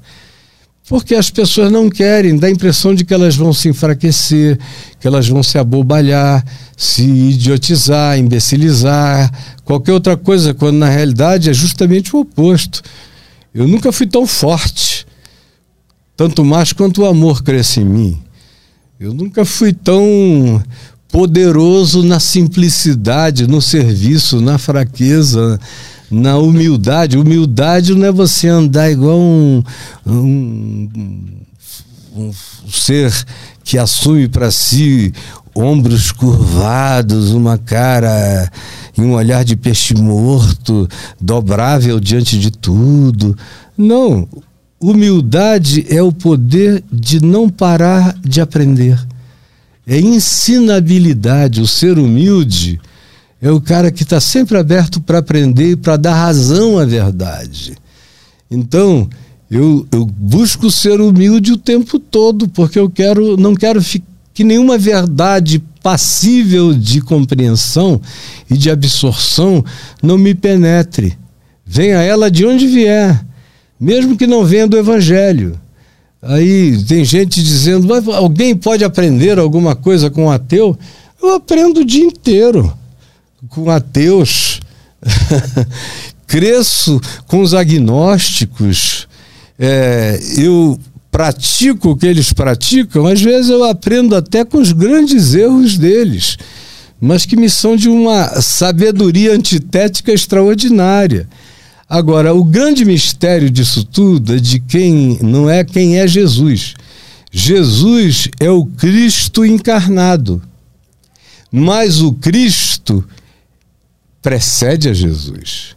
Jesus é a manifestação, é a expressão exata do Cristo de Deus. Mas o Cristo, Pedro diz, Paulo diz, João diz, que o Cristo, que é chamado também de o Cordeiro, como João Batista disse, eis o Cordeiro de Deus que tira o pecado do mundo, quando ele viu Jesus passando, tira é um verbo que designa é, é um presente contínuo. Tirou ontem, tira hoje, tirará amanhã, tirará sempre. Ele chamou de cordeiro. E João, Paulo e Pedro dizem que o cordeiro foi imolado antes do Big Bang, antes da fundação de qualquer universo. Ou seja, a, o próprio surgimento do universo é o esvaziamento de Deus. O universo é Deus se esvaziando de Deus. Hum. e criando todas as coisas de modo que Deus mesmo não existe. Que existe é você. Eu existo. Ela existe. Em Deus. Tudo existe em Deus, mas Deus não existe para as categorias filosóficas daquilo que seja existível e uhum. existente. Porque para ser existente tem que ser tocado, visto, analisado, considerado, percebido, tem que ser vibracionalmente detectável. E Deus não é conforme as coisas que a gente chama de existentes. Deus é espírito e verdade. Foi o que Jesus disse. E tá, tudo está pervadido por ele na mesma maneira em que todas as coisas existem nele. Como diz Jó lá no livro dele, se Deus pensasse só em si e de todo o universo retirasse o seu espírito, todas as coisas a uma expirariam e voltariam ao nada. Agora, esse cara disse isso há mais de 3 mil anos atrás, né? E às vezes a gente tem dificuldade de perceber isso hoje. Sim. Então, quando me perguntam, eu tenho também uma camisa, é, só que as minhas têm um, um coração grande chamado Santa Corja, e porque o povo que anda comigo tem que ser uma santa corja. então, e também frases. Uma das frases é: Deus não existe, Ele é. E... Nós somos também Deus? Isso aqui é uma manifestação de Deus, isso aqui que está acontecendo é. agora. Então, quando a gente duvida ou, ou questiona Deus, é, é o próprio Deus se questionando. Não. É você não alcançando quem você é, porque a maioria de nós não alcança quem pode ser. Em Cristo Jesus, eu sei quem Deus é e sei quem eu devo ser. Essa é que é a maravilha. Eu sou tão feito à imagem e semelhança de Deus, isso não é corpóreo, é espiritual. Eu tenho essa capacidade de fazer esse loop existencial e dizer eu sou. Uhum que é o que Deus é. Quando Moisés perguntou: A quem eu direi no Egito que me enviou para libertar o povo? Deus disse para Moisés de uma sarça que ardia, olha que coisa muito doida, um, um, um matinho ardendo, num diálogo transcósmico com Moisés, e aí ele diz: Dize que eu sou te enviou. Eu sou te enviou, aquele que é te enviou. Então, Deus é indesignável, inominável. Por isso, os judeus, o nome de Deus para os judeus é praticamente um nome impronunciável. Eles usam outros termos, El, no passado, Adonai, é, outras manifestações do El Shaddai, dependendo do que eles estavam na expectativa, se era libertação, era o Deus Todo-Poderoso era o Senhor dos Exércitos. Aí você vê que tem horas em que o Senhor dos Exércitos não tem nada a ver com o exército que vai lutar aqui. É, os antigos chamavam também o mundo astronômico de exército dos céus. Hum. O Velho Testamento está mais cheio de vida extraterrestre do que a gente quer admitir. Eu tenho visto. Anjo, quem é anjo? Ele não nasceu em Nova Iguaçu, em lugar nenhum. E, são caras que vêm de fora. Alguns podem tá, estar vindo até do mesmo ambiente universal da gente, mensurável a partir de 14 milhões de anos do Big Bang. Mas esse não é necessariamente o único, o único universo. Devem e podem haver, de acordo com a teoria das cordas, tem pelo menos 10 lâminas universais simultâneas. Eu estava vendo um vídeo teu que tu disse que na Bíblia existem evidências do multiverso. Ah, sim. Como é isso? Os próprios anjos, Aham. que são seres que vêm do nada, ah, entram numa chama de fogo e desaparecem. Ou você tem todo tipo de anjo, você tem dez categorias de seres angelicais. É que o nome dado aos anjos é o nome mensageiro, é o carteiro, é o, é o e-mail divino, é o, a comunicação. Ele é o cara que leva a mensagem. É o Zap. É o Zap. Aham. E, e é um ser existente. Agora, ele tem todas as formas, tanto quanto ele adquire formas. Tem categorias angelicais que ficam iguaizinhas a um ser humano. Andam com o ser humano e o cara não percebe que está andando com o anjo só depois. Mas tem aqueles que já chegam arrebentando. São chamas de fogo falando com você. Mas isso as pessoas daqui veem? Hã? Mas isso nós humanos, a gente consegue ver isso? Ter acesso a isso? Conseguimos os, os seres do- da Bíblia e do Novo Testamento viram, tanto quanto eu já vi. Eu já vi. E, por exemplo, para a gente não falar de anjo chegando, oi, Caio, meu filho, não sei o que e tal, isso eu nunca aconteceu comigo. Eu ouço dentro de mim. Agora, eu já vi en- entidades de uma outra dimensão que chegaram à minha presença do meu pai e de mais 13 amigos meus entre Niterói e São Jesus de Tabapuana. A gente ia fazer um jogo preliminar lá quando apareceu aquela veio aquela bola e parou na nossa cara. Imensa. Eu não sabia que distância estava, mas ela olhava para você. Papai parou o carro, ele ficou quieto olhando para aquilo, aquilo nos observando, a gente observando aquilo. Ah, eu calado, perplexo, meus amigos trêmulos, apavorados. E eu falei, pai, o que é isso? Aí ele falou, filho, não é da nossa ordem de coisas. Aí continuamos a observar, de repente aquilo fez, sumiu da nossa cara. Outra vez eu estava para casar, já era pastor em Manaus, pregando, estava numa aula de física com o professor Bessa. Quando de repente eu ouvi aquele alarido, aí nós corremos para a janela da classe, eu fiquei ao lado do professor, nós olhamos para o céu e tinha uma espécie de pão de açúcar completo, sabe? O pão de açúcar, você tem aquela meia traça e o resto está dentro da terra. É como se o pão de açúcar tivesse um outro igual, um outro lado igual embaixo da terra, que tivesse vindo. Não era nada brilhoso, não era nada disso. Tinha umas luzes que atravessavam de dentro para fora aquilo ali. Aquilo ficou na nossa frente uma meia hora, cara. Sem som, sem nada. E nós em choque.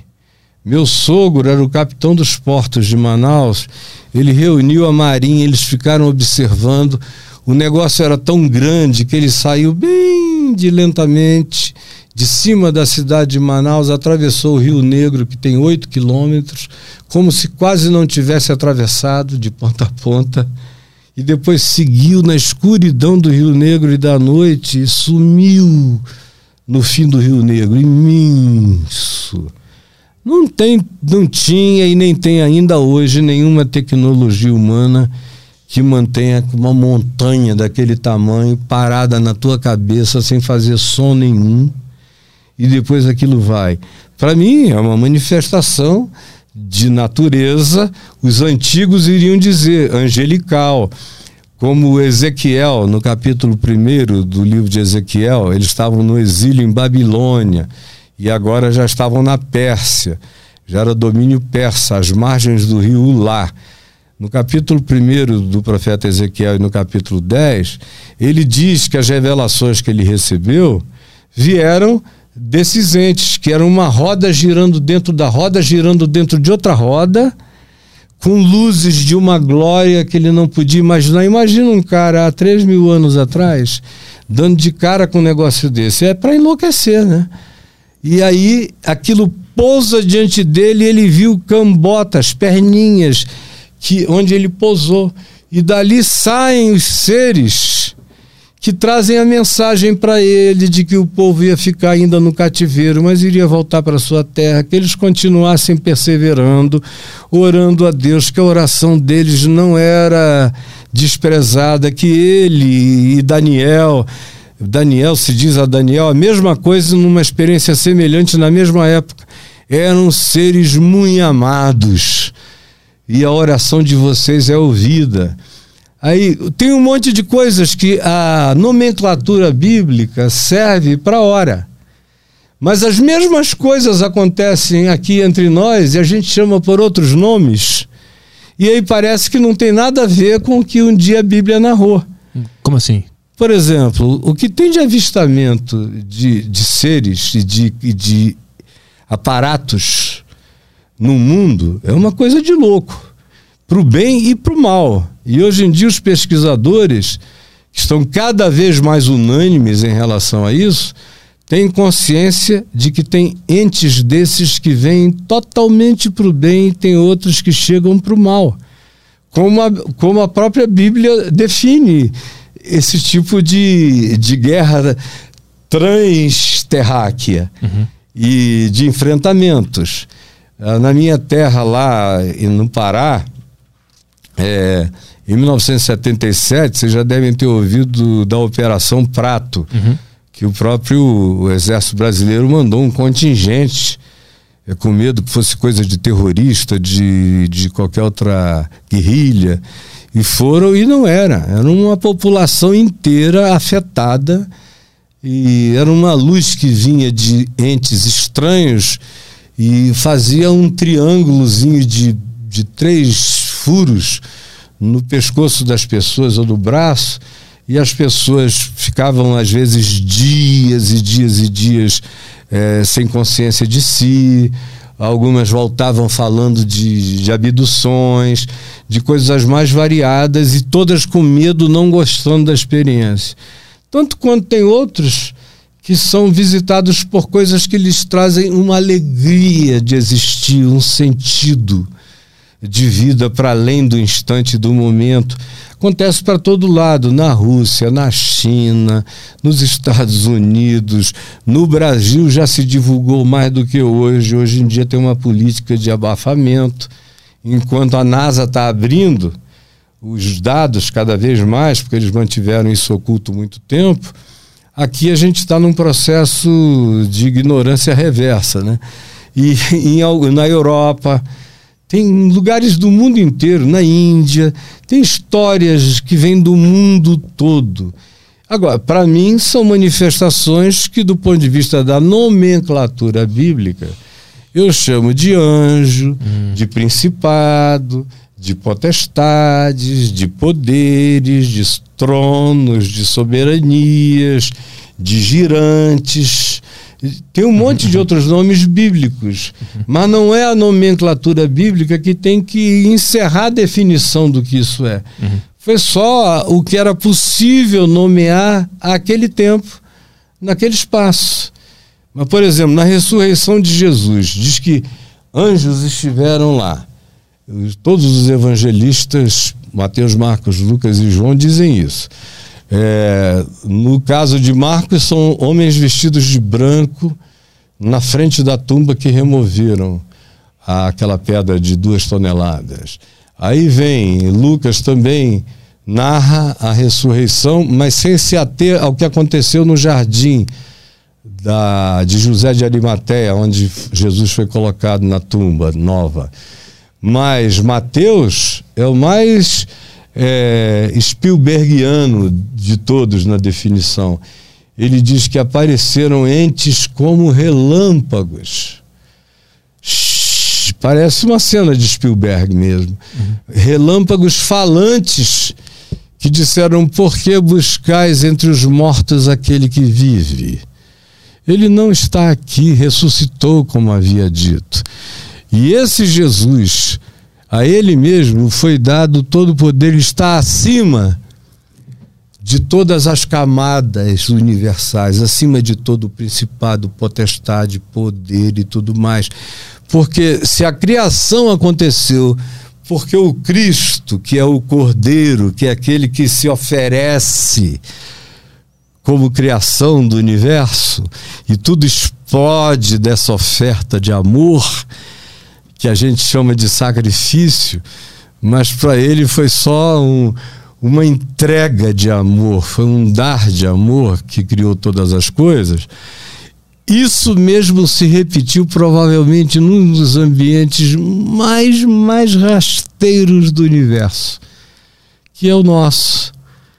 Porque ele, sendo Deus, Paulo diz, não julgou como usurpação o ser igual a Deus, antes a si mesmo se esvaziou. Ele está se referindo a uma coisa que já tinha acontecido antes e que agora está se repetindo na plenitude da história humana, no Império Romano, tudo mais. Antes a si mesmo se esvaziou e reconhecido como figura humana, foi humilhado até a morte morte de cruz.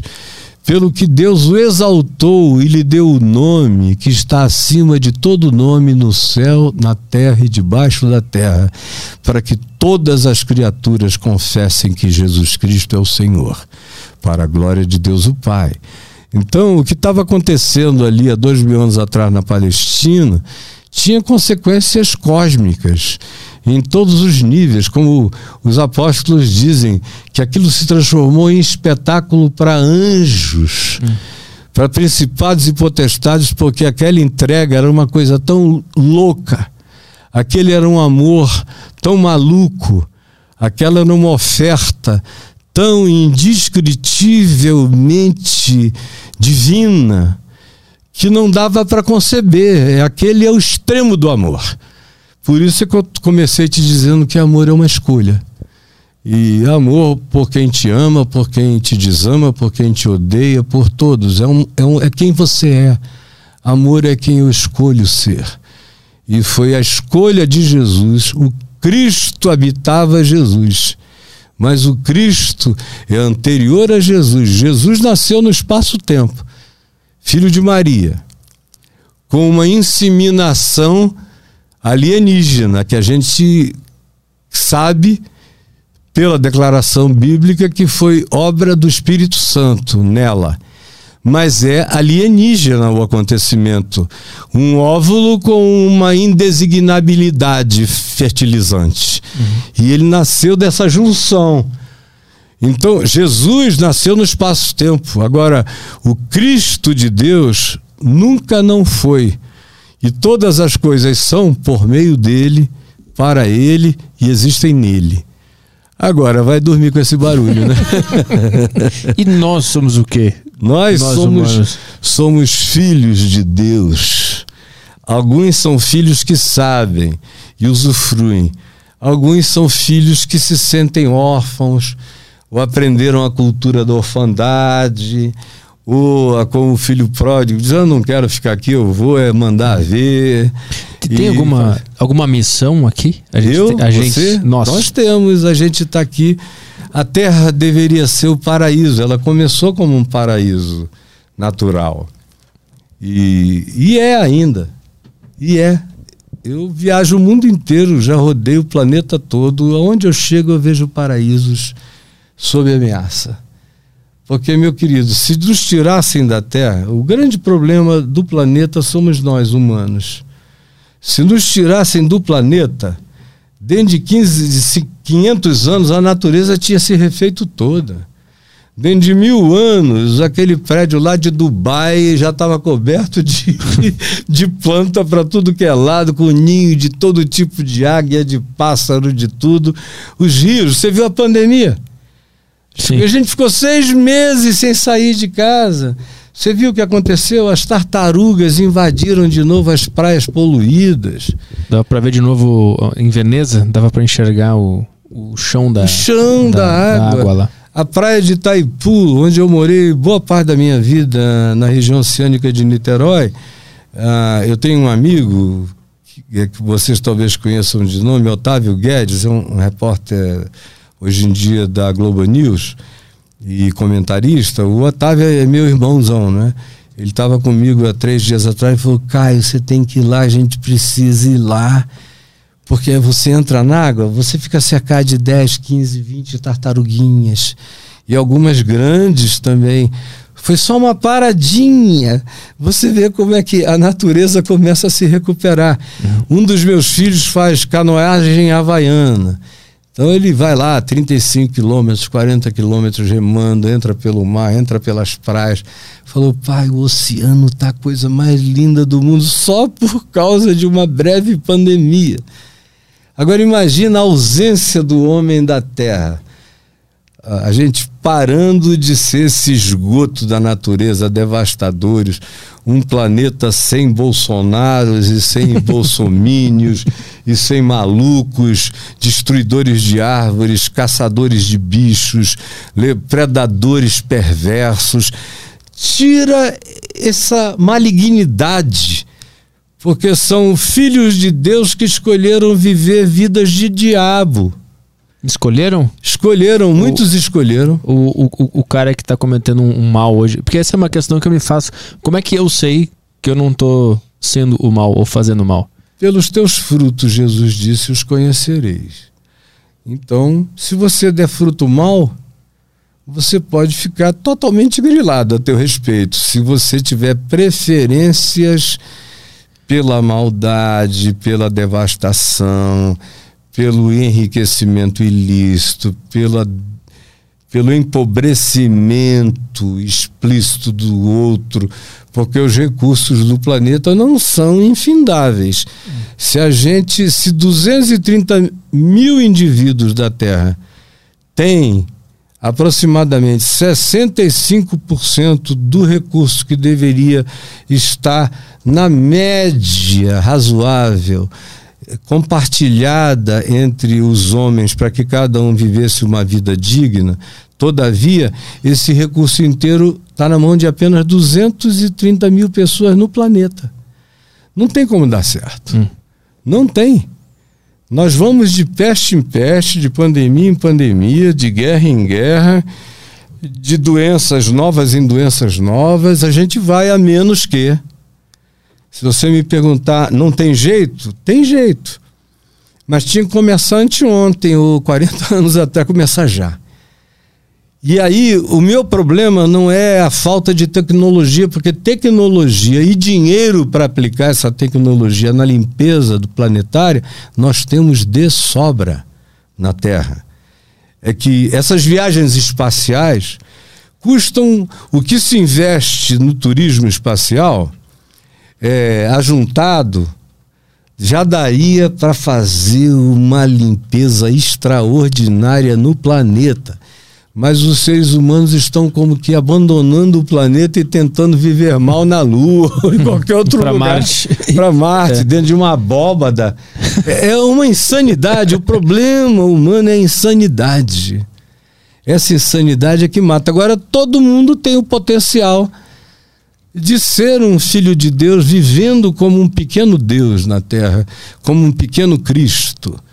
É, eu me sinto um Jesusinho um Jesusinho. Você está olhando para um Jesusinho, bem pequenininho, bem medíocrezinho, mas eu sou um Jesusinho. Eu estou vivendo para tentar reproduzir essas obras. Foi o que ele disse. Assim como o Pai me enviou, eu também te envio, eu também vos envio. Uhum. Me reproduzam. Porque um mundo de Jesuses vira o céu, cara vira o céu. A gente pode até continuar a morrer, mas vamos morrer muito menos, nós vamos ter muito mais longevidade, nós e a natureza vamos ter uma harmonia enorme. Daqui a pouco a gente, se nós fôssemos Jesusinhos, nós iríamos começar a tela, telepatizarmos os nossos sentimentos, como um homem e uma mulher que se amam, que vivem há muitos anos juntos. Às vezes o silêncio dele está cheio de conversa como eu vejo a minha mulher, às vezes ela não precisa falar, ela olha para mim, eu olho para ela, eu sei. Às vezes fala a mesma coisa sem querer. Sem querer. o tempo todo. Sim. A gente vai passando, aí eu chego, encontro com ela, digo, meu amor, eu estava descendo a escada pensando, disse, ah, não, não me diga isso. não me diga, porque eu estava aqui comendo, dizendo, meu Deus, aquilo ali precisa ser resolvido, ou isso ou aquilo.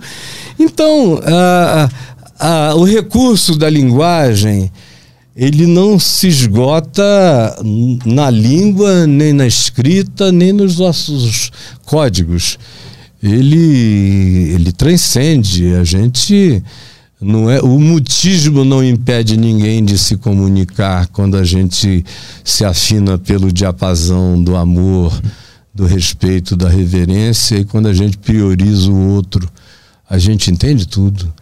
Agora, nós somos os cupins da terra, né? A gente vai comendo tudo, devastando tudo, nunca é o bastante. E eu fico aturdido de ver como, de um lado, é tão fácil se o cara decidir virar essa chavinha. Mas, por outro lado, existem pessoas que se acostumaram a fazer o mal de tal forma que elas não sabem mais voltar. Eu tenho uma dificuldade de conseguir apontar o mal em algum lugar, porque eu, eu vejo que eu, uma pessoa que faz o mal, ela não sabe que está fazendo mal, ela acha que está fazendo bem. E aí eu me pergunto como que eu sei que eu também eu posso estar sendo mal para alguém sem nem perceber. Você pode estar sendo mal para alguém sem perceber, mas você não pode ser mal para alguém que você perceba. Ou hum. seja, tem atos meus totalmente inocentes aqui por ignorância que podem estar fazendo mal a alguém que eu nem sei. Agora, toda vez que eu sei, eu tenho obrigação de não fazer aquilo. Na simplicidade de Jesus, esmagadora, ele disse que não nascem figos de espinheiros, não nascem uvas de pé de mandacaru. Então, você tem que saber que pendor você escolheu, que foi o início da nossa conversa, porque de acordo com o pendor que você determine escolha e a ele se entregue, você vai dar o fruto do pendor que você escolheu. Por isso é que Jesus disse, quando quiseram saber, como é que a gente vai saber? Ele disse, pelo fruto. Porque não existe árvore boa que dê fruto mal. Mas como é que eu avalio esse fruto? O fruto é amor, é alegria, é bondade, é longanimidade, é justiça, é fidelidade, é mansidão, é domínio próprio. São frutos do amor. E é fácil ver. Muito fácil ver no outro. Não é difícil. Você pode até ver gente boa cometendo coisas erradas. Mas você sabe que a pessoa tem outra natureza, que aquilo foi um deslize, foi um equívoco. Não é como, por exemplo, alguns que sistematicamente só gostam de fazer o mal. Podendo fazer o bem, eles escolhem fazer o mal. Bíblia... Podendo comprar vacina, eles preferem não vacinar. A Bíblia relata psicopatia? Como? A Bíblia? A Bíblia relata casos de psicopatia? Relata. São aqueles chamados filhos de Belial do Velho Testamento. São aqueles caras que não têm empatia nenhuma pelo próximo. Esses indivíduos, o psicopata, é, são pessoas que caem numa categoria fora dessa definição rasa de bem e de mal. Porque no psicopata, pelo menos até prova em contrário, existem deficiências de natureza cerebral e neural. Você procura, você faz um scanner, você encontra zonas cerebrais diminuídas, danificadas, é, os centros de consciência, de censura é, inexistentes, o que relativiza até o que o cara faz. Ele tem que ser julgado, tem que ser punido com, de acordo com o que ele fez à sociedade. Mas esse julgamento tem a ver com os homens. A gente não sabe o que acontece entre um psicopata, um deficiente nesse nível e Deus. Agora, por exemplo, só como ilustração, Jesus morreu numa cruz entre dois malfeitores. Todos dois socialmente eram malfeitores. Do ponto de vista da, do código de, de criminal, eles tinham transgredido. Mas tem um deles com uma atitude extremamente não empática e psicopática. E ainda com, aquele, com aquela picardia maligna. Ele vira para Jesus quase que nos estertores e solta aquela piada da perversidade mesmo. Se tu és o Cristo, salva-te a ti mesmo e a nós também. Aí o outro, que também era incidente em vários crimes, mas não tinha aquele espírito, e tinha feito mal, mas tinha algo ainda dentro dele para virar original. Aí ele olha e repreende o outro e diz: Tu nem ao menos temes a Deus, estando sob igual sentença? Nós, na verdade, com justiça, porque estamos pagando o que os nossos atos merecem. Mas esse nem o mal fez. Aí virou para Jesus e disse: Lembra-te de mim quando vieres no teu reino. Ele pensava que seria um reino que ainda viria. Aí Jesus disse: Hoje mesmo tu estarás comigo no paraíso. Mas... Aí isso dá a volta em todas as éticas, em todas as religiões, isso relativiza todos os nossos absolutismos, uhum. porque a lei humana tem que ser aplicada sobre o transgressor, mas não significa que o transgressor da lei humana eh, não tenha a chance de ver e de se arrepender e da mudança quântica instantânea. O cara abraça o recíproco dele, como na física quântica, explode uma nova criatura assim, just like that. Ele quis dizer que só desse cara ter falado dessa forma, ele já estava no reino. Ele estava arrependido, ele. Nós estamos pagando o que os nossos atos merecem. Era um cara sem nenhuma autopiedade, autovitimização. Ele falou: eu fiz errado mesmo eu sei que fiz. Aquela confissão é um arrependimento da pesada. Uhum. Deus está aqui morrendo a nossa sentença, com a nossa sentença, sendo julgado por aquilo que nos cabe. Ele está levando sobre si a nossa iniquidade e o nosso pecado. Aí ele olha e ele vê bondade, ele vê misericórdia, ele vê o carinho do amor de Deus unilateral por ele. Porque nós não amamos a Deus, ninguém nunca amou a Deus antes, ele sempre nos amou primeiro. E tudo que acontece na vida da gente é graça, que é favor imerecido. Eu não fiz nada para merecer ser transformado. Por algum mistério de Deus, ele disse: Eu vou te mostrar como você vai amar, me amar e amar sofrer por mim você vai conhecer e você vai divulgar. Ele me chamou para ser um Jesusinho dele, como ele quer que todo mundo seja. Não é nada especial. Agora, quem quer que ouça essa voz, abra o coração, porque esse é o dia da oportunidade, é o dia da visitação. Então, eu não preciso de muita coisa para saber que você é um rapaz, é um homem do bem. E você é perfeito? Não. Tem seus defeitos? Tem. Tem coisas a aprender? Todos nós temos. Tem coisas a serem mudadas, transformadas? E também. Mas não tem que embabacar, não tem que ficar idiota, não tem nada disso. É possível que isso tudo aconteça num ser humano que não anda enganável pelo mundo. Ao contrário, o teu discernimento da vida até aumenta. Você enxerga mais profundo mas você também não julga, você não separa o joio do trigo. Quando você me disse já três vezes que você tem grande dificuldade em julgar qualquer coisa nesse sentido, eu aqui no meu coração dei graças a Deus. Porque se você sentasse aí e dissesse, esses aqui não são homens de bem, aqueles ali são os homens de bem, e tal, tal, tal, eu ia dizer, meu Deus, esse cara está cego. Mas como você não sabe, isso é tudo em teu favor. Porque uma é a lei dos humanos que tem que haver para haver ordem mínima na Terra.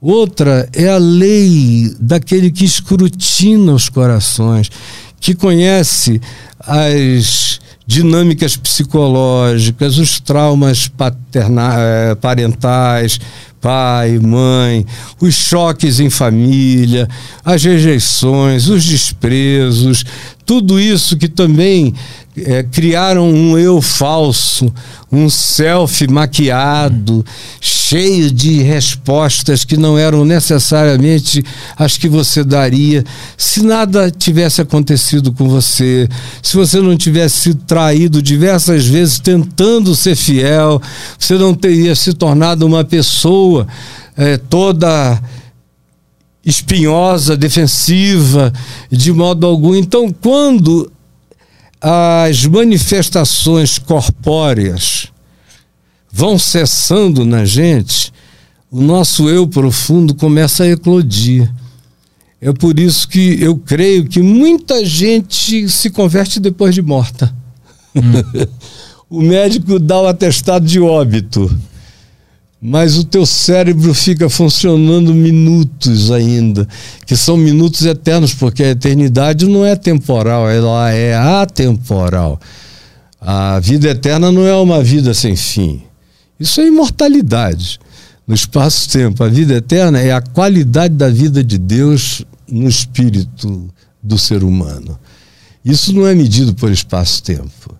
E aí o cara tá ali, dado como morto, viaja, faz a viagem toda, volta sem trauma de pai, de mãe, de avô, de nada, ele puro enxerga ele próprio. Uhum. Aí o coração se arrepende e ele diz: Meu Deus, o que é isso? Eu quero Deus, eu quero vida, eu quero amor. E ele é abraçado por esse amor, porque esse pai nunca não abraçou ninguém. Ele abraça até os que não sabem dele. É quanto mais aqueles que reconhecem alguma coisa. E eu creio que esse fenômeno da comunicação de Deus com os homens não tem nada a ver com religião, com pregação, com cultos, muito menos com frequências à igreja. Deus está falando com a gente o tempo todo, o dia inteiro, cara. Tudo que acontece. Tem palavra é. de Deus se você tiver a capacidade de ouvir, de meditar, de perceber e de não sair correndo precipitadamente contra o que aconteceu. Pensa primeiro, sente primeiro. Todas as coisas cooperam conjuntamente para o bem daqueles que amam a Deus, daqueles que querem andar segundo o propósito de Deus na vida. Tudo, até o, a coisa mais horrível, se você é um ser dessa natureza, você vai ver mais adiante que aquilo te salvou. Te salvou daquilo que você achava que não podia perder, que era o maior bem, que era o melhor amor, que era isso e aquilo. Você dá um tempinho, olha para trás e diz: Uau, obrigado, porque eu fui salvo daquilo ali. Fui salvo do melhor emprego, que podia fazer de mim o maior babaca ou de qualquer coisa. Não necessariamente tem que ser assim, eu só estou dando exemplos aleatórios. Uhum. Eu estou dizendo a partir da minha vida, de tudo que eu observei na minha existência e daquilo que eu observo na vida de milhares de pessoas. E sei com certeza que é assim.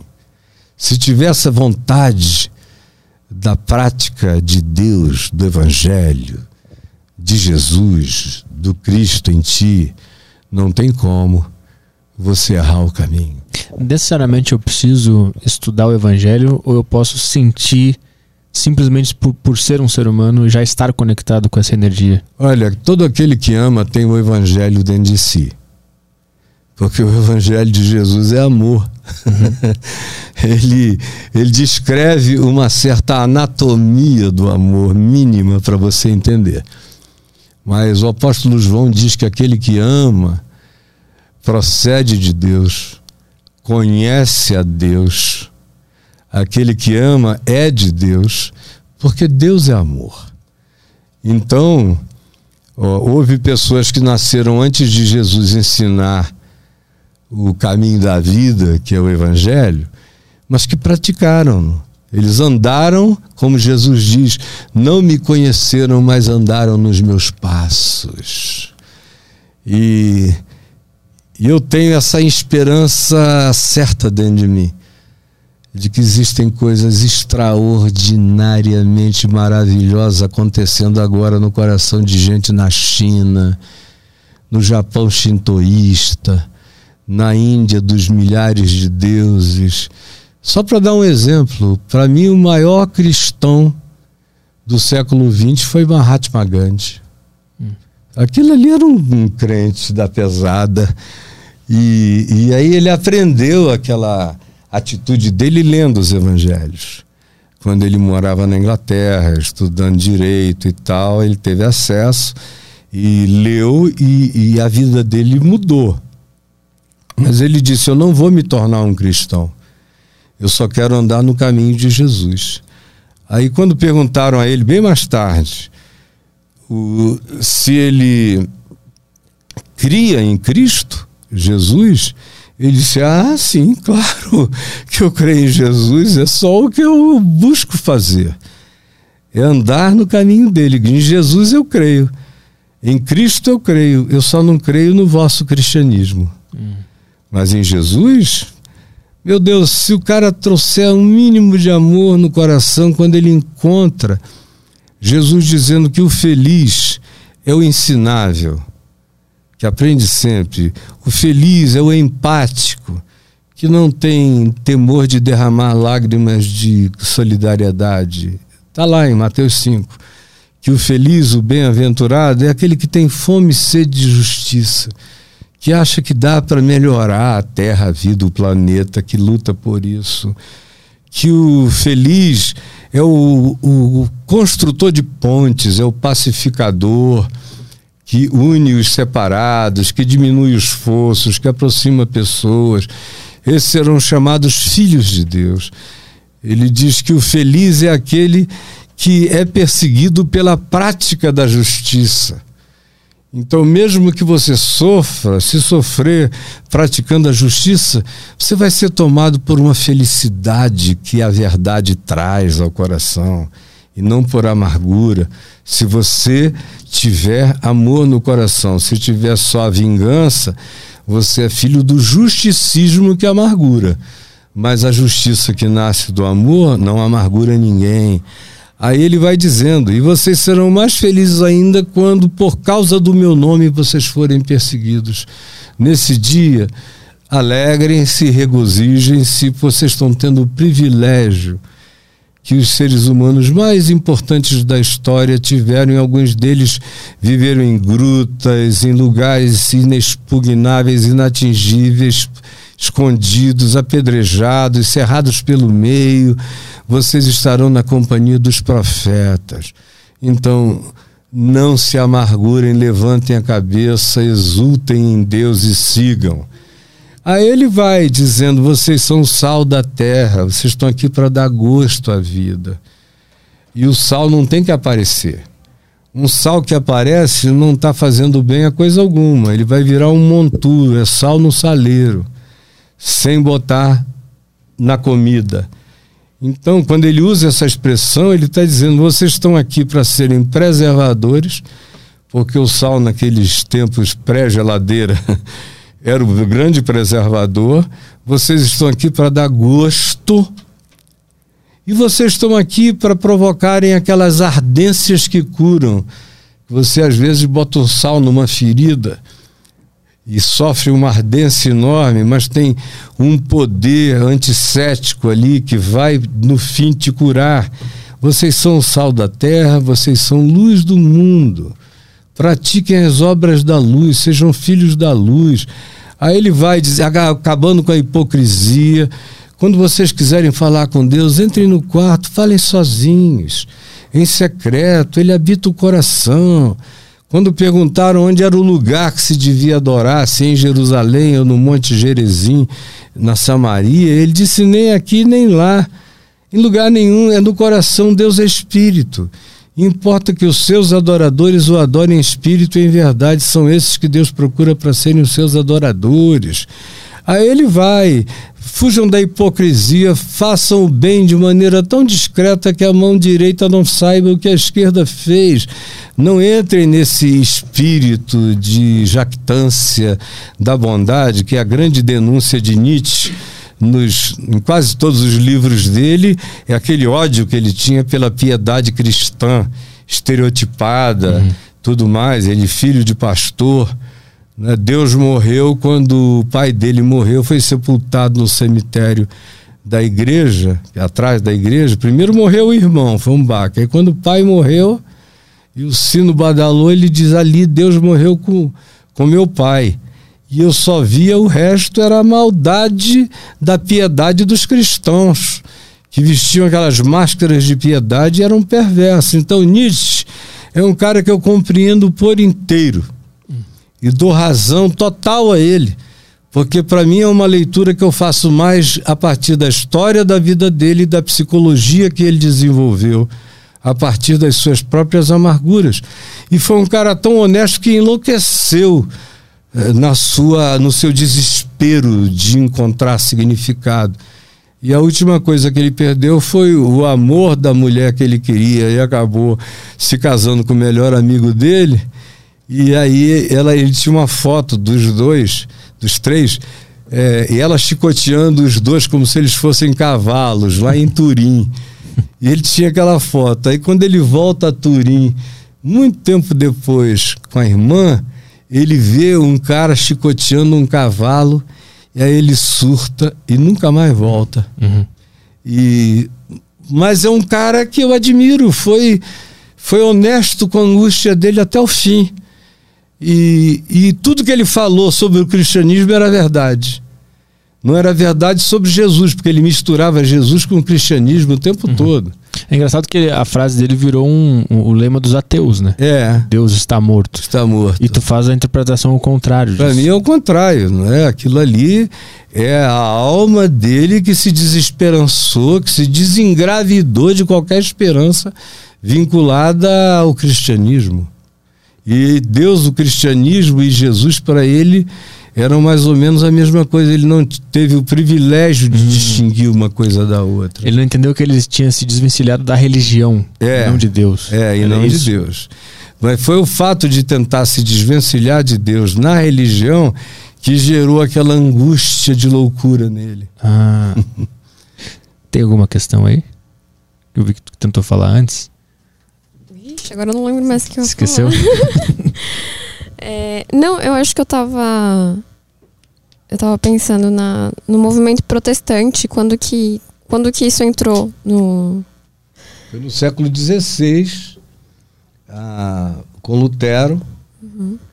porque Lutero era um sacerdote católico muito culto, era professor é, de religião, de teologia, era expert em várias dimensões do estudo teológico e também no hebraico, no grego.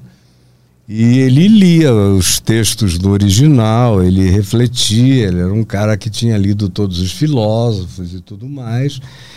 A patrística, que é a história dos pais da igreja, ele sabia que tinha havido um evangelho sem cristianismo. E ele não podia aceitar o que estava acontecendo, especialmente naquelas 95 teses dele, tem muitas coisas ali que nem precisavam constar daquela tese, mas eram angústias pessoais dele. Mas o que mais provocou mesmo o Lutero foi a morte da graça. Graça é favor imerecido, é o amor de Deus unilateral por todos os homens. A graça estava morta e tudo era barganha com Deus. Isso acontece agora. Ora, vai se repetindo. O tempo todo. Eu escrevi um livro há um tempo atrás chamado Sem Barganhas com Deus, que sinceramente tem conteúdo teológico extremamente mais profundo que as 95 teses de Lutero. E não perde tempo com bobagem. Mas quando começaram a vender indulgência, perdão de pecado custava X e aí os ricos compravam perdões, eles faziam suas luxúrias e depois iam e compravam o perdão, quitavam a dívida pecaminosa. Os pobres não tinham o que fazer e morriam e iam para o inferno, supostamente. E ele vendo aquilo sendo feito para concluírem a Catedral de São Pedro e todo o Império Católico Romano, que era um império mesmo ainda, e havia uma quantidade enorme de, de grupos querendo se desvincular do poder papal. Então, a Grã-Bretanha queria, a França queria, a Alemanha queria. Havia uma quantidade grande de países que não aguentavam mais o escorchamento que vinha dos mandatos papais e os papas não eram o Francisco, que é um santo de Deus. Eram os caras do mal, perversos pra caramba, a maioria deles, assassinos. Morria tanta gente dentro da cúria, era uma loucura aquilo ali. E ele disse: Isso aí não tem nada a ver com Deus, eu não quero nada a ver com isso. E aí escreveu as 95 teses, pregou-as lá na catedral da cidade onde ele vivia, onde ele ensinava, onde ele era, era pároco, né, na Alemanha. E, e aí ele teve apoio político, porque aqueles principados franceses, germânicos e da Grã-Bretanha, diversos grupos, viram naquilo uma grande oportunidade para romperem aquele bloco monolítico do poder papal. E aí é, ele viu que a única maneira de ajudar os cristãos da época seria se eles conseguissem aprender a ler e se ele traduzisse a Bíblia, o Novo Testamento, para as línguas dos povos. Então ele traduziu não do latim, da Vulgata Latina, que era o que o Vaticano usava, para as línguas originais. Ele traduziu do, do grego, que foi o texto escrito originalmente dos evangelhos, para as línguas mater, né, de cada povo. Ele fez para o alemão e do alemão foi embora. Isso coincidiu com com o Steve Jobs daquela época, com Gutenberg, com a imprensa, com o iPad dos caras, que agora em livro, a Bíblia podia ficar na mão de todo mundo. Uhum. E aí começaram a ler e a revolução aconteceu. Quiseram matá-lo, mas ele foi protegido é, por poderes políticos e aí começaram essas cisões. No fundo, no fundo, foi a reforma protestante que acabou salvando a Igreja Católica. Porque a provocação do protestantismo que acabou indo para a Inglaterra, que foi cobrindo vários setores e tomou conta da Suíça, aonde veio João Calvino, o John Knox e vários outros reformadores, é, provocaram tanto a Igreja Católica que ela criou a Contra-Reforma. E a Contra-Reforma os fez pensar em como é que eles podiam combater a reforma. E para combater a reforma, só fazendo dieta de, de tanta coisa, de tanta bagulhada. Então a própria reforma emagreceu a Igreja Católica e fez a Igreja Católica menos repugnante como ela era naquele tempo medieval, no século XVI. Nasceu dali, foi se expandindo é, houve muito interesse político na reforma protestante também. Sempre há interesses políticos em toda manifestação religiosa que cresça. Tem sempre alguém querendo se apoderar daquilo, como Constantino lá atrás o fez. Agora, outra vez, como no Brasil nesses dias. A gente está assistindo um fenômeno idêntico. É, é, é, uma grande confusão isso. Eu, eu fico escutando essas histórias e eu concluo que o melhor não era cada um sentir isso dentro de si. Era melhor. E não tentar fazer nada, não agir a partir disso. Não, não congregacionalizar esse poder. Ah.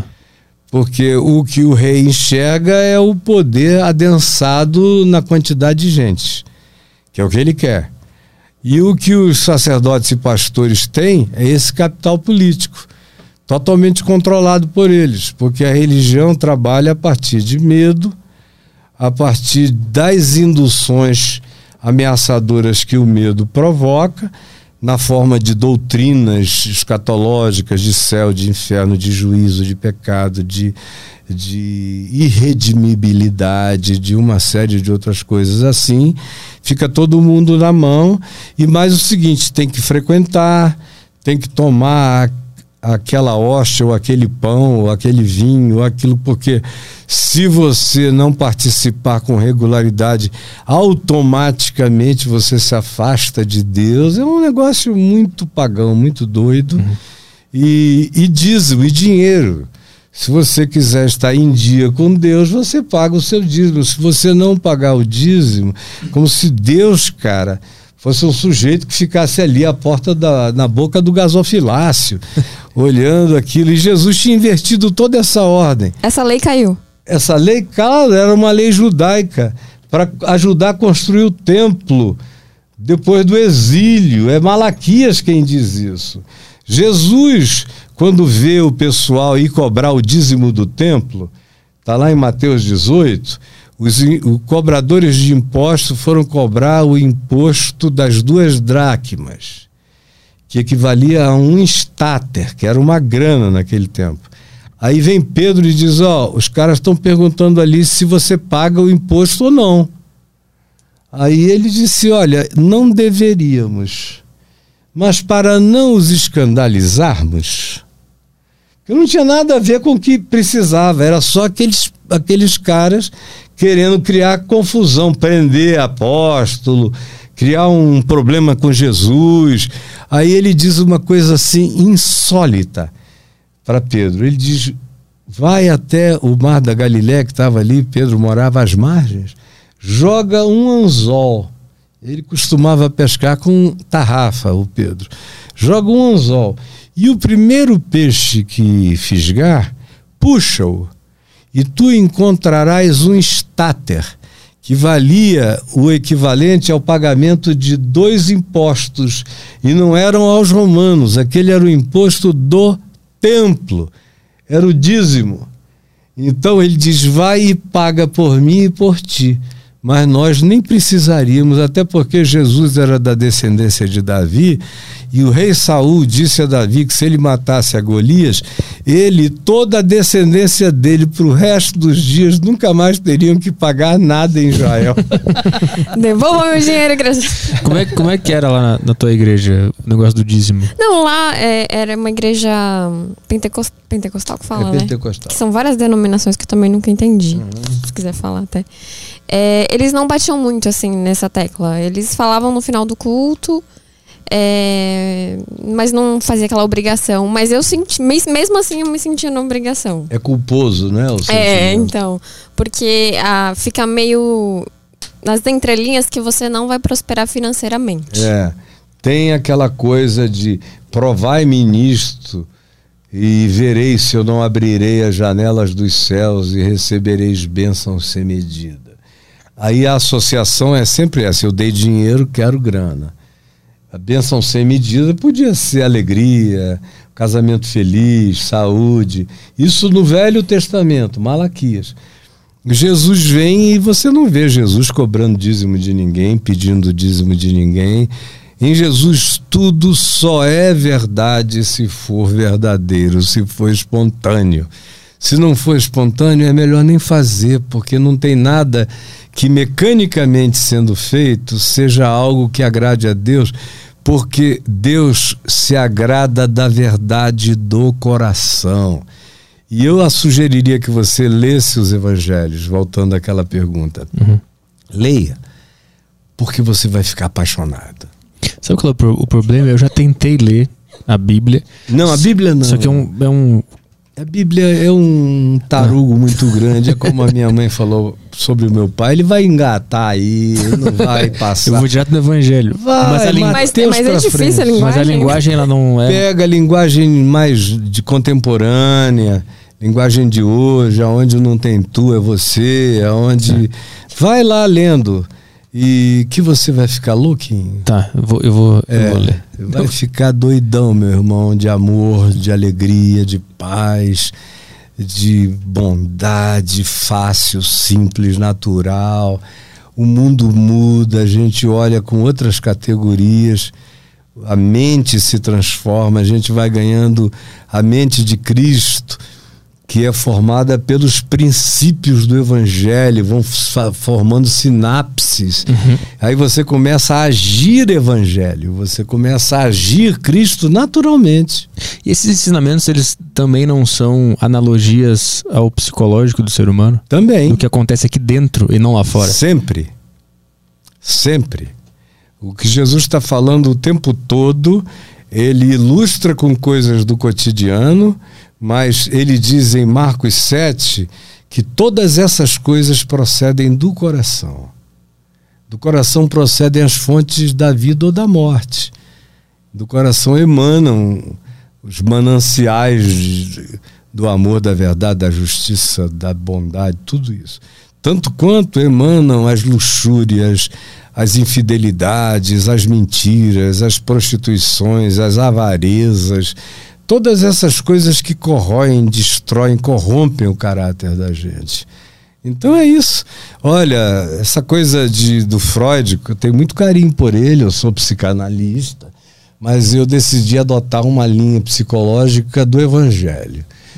Porque o Evangelho é psicologia pura, psicologia profunda. Em que sentido? No sentido de que vai aonde ninguém alcança você já foi algum terapeuta e depois de você abrir todo o coração durante dois anos, o cara chegar, olhar para você e dizer a você: Olha, estão perdoados os teus pecados. Vá em paz.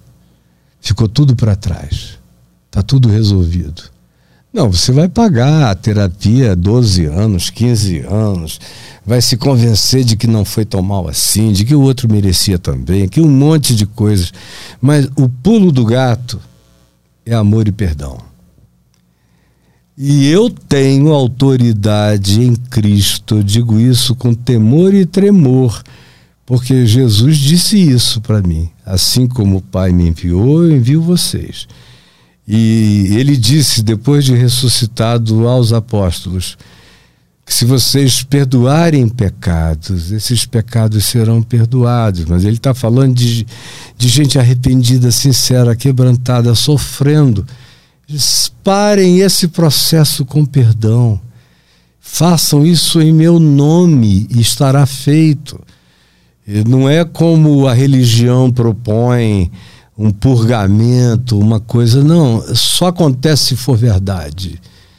E o apóstolo João, na, na primeira epístola dele, lá no capítulo 5, ele diz de novo a mesma coisa. Se vocês virem alguém pecar, que não seja um pecado para a morte, tipo genocídio, essas perversidades monstruosas, inomináveis, orem por eles e o Senhor os perdoará. Então, agora, o mais maravilhoso é que você pode saber disso, tomar posse disso e viver esse zeramento. Você é zerado. Você, como Jesus disse, nasce de novo. Começa tudo outra vez com chances novas para você.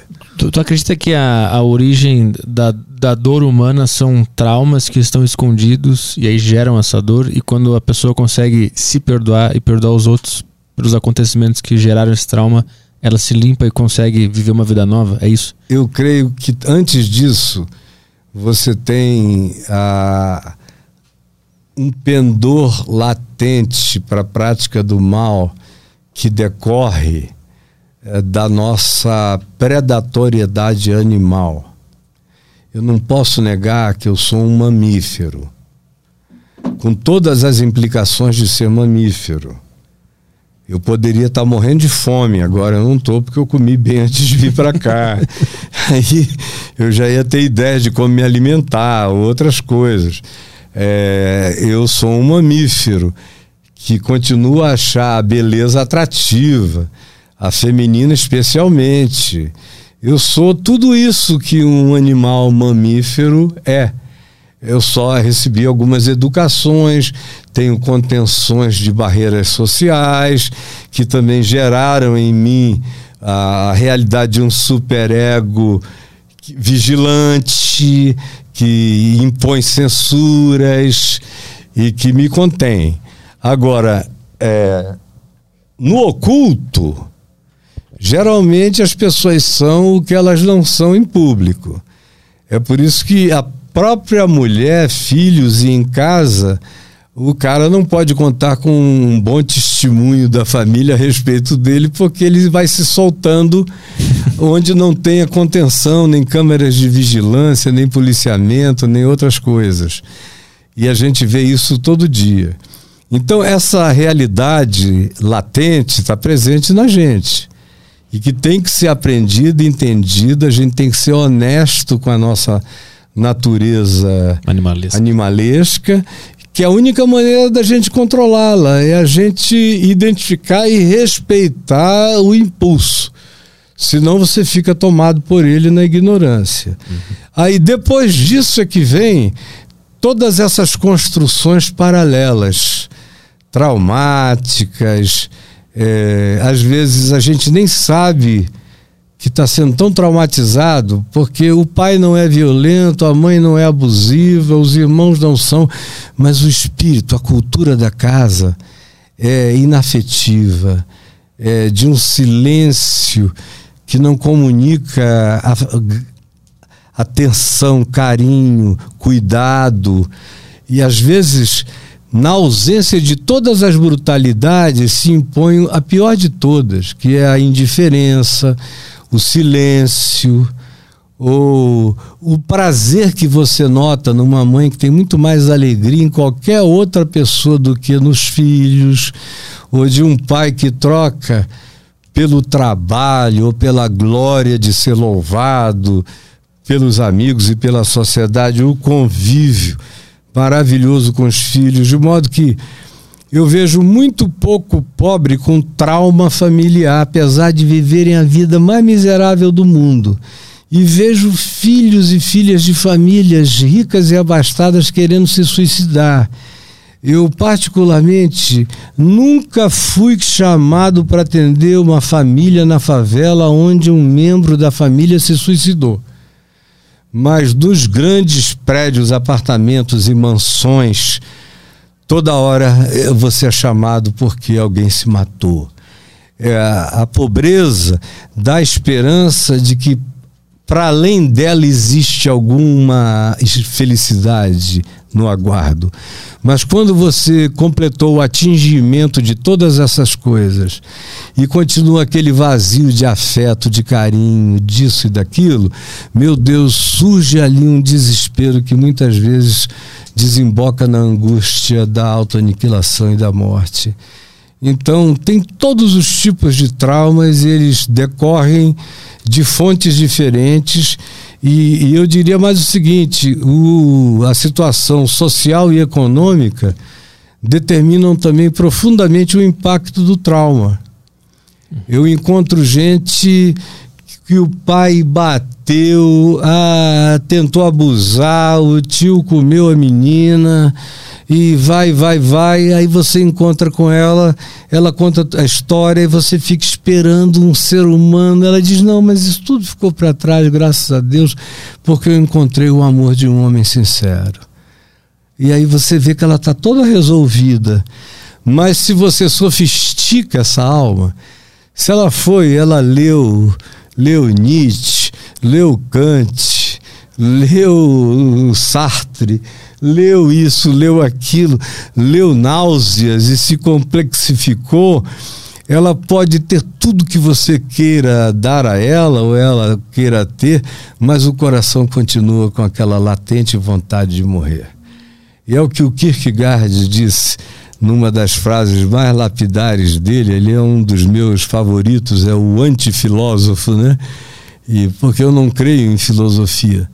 Eu, eu leio filosofia porque eu gosto de ver os, as armadilhas que os filósofos creem para eles próprios. e, o, e o Kierkegaard era um cara que transcendeu as armadilhas.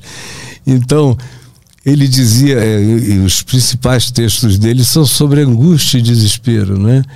Então, no conceito de angústia, no desespero humano, no temor e tremor, quando ele cria o drama de Abraão, Deus pedindo a Abraão para matar o filho, que Deus é esse, que categorias são essas, tal, tal, tal, tal, tal. Ele tem num desses textos a seguinte frase: que quando a pior coisa que você conhece na existência é a morte, você quer viver. Mas quando a pior coisa que você conhece na vida é existir, nesse dia você quer morrer. Isso é infalível e imbatível.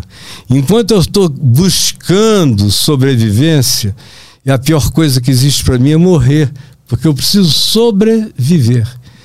Mas quando eu já sobrevivi, e a vida, a existência se transforma na pior coisa, de angústia, de sofrimento, de pulsões inexplicáveis. Aí nesse dia eu não aguento mais existir. Nesse dia tudo que eu quero é morrer para ver se existe ou uma felicidade para além ou uma cessação absoluta de tudo. A paz. A paz do nada. Uhum. Mas e como é que uma pessoa ela consegue passar por, por esse peso de existir? Como é que eu me perdoo ou perdoo a vida? Você já está perdoado. Obrigado. É isso que você tem que saber. que Jesus levou sobre si as nossas dores, as nossas iniquidades. Ele era o nervo universal. E ele atraiu todas as dores humanas para ele mesmo.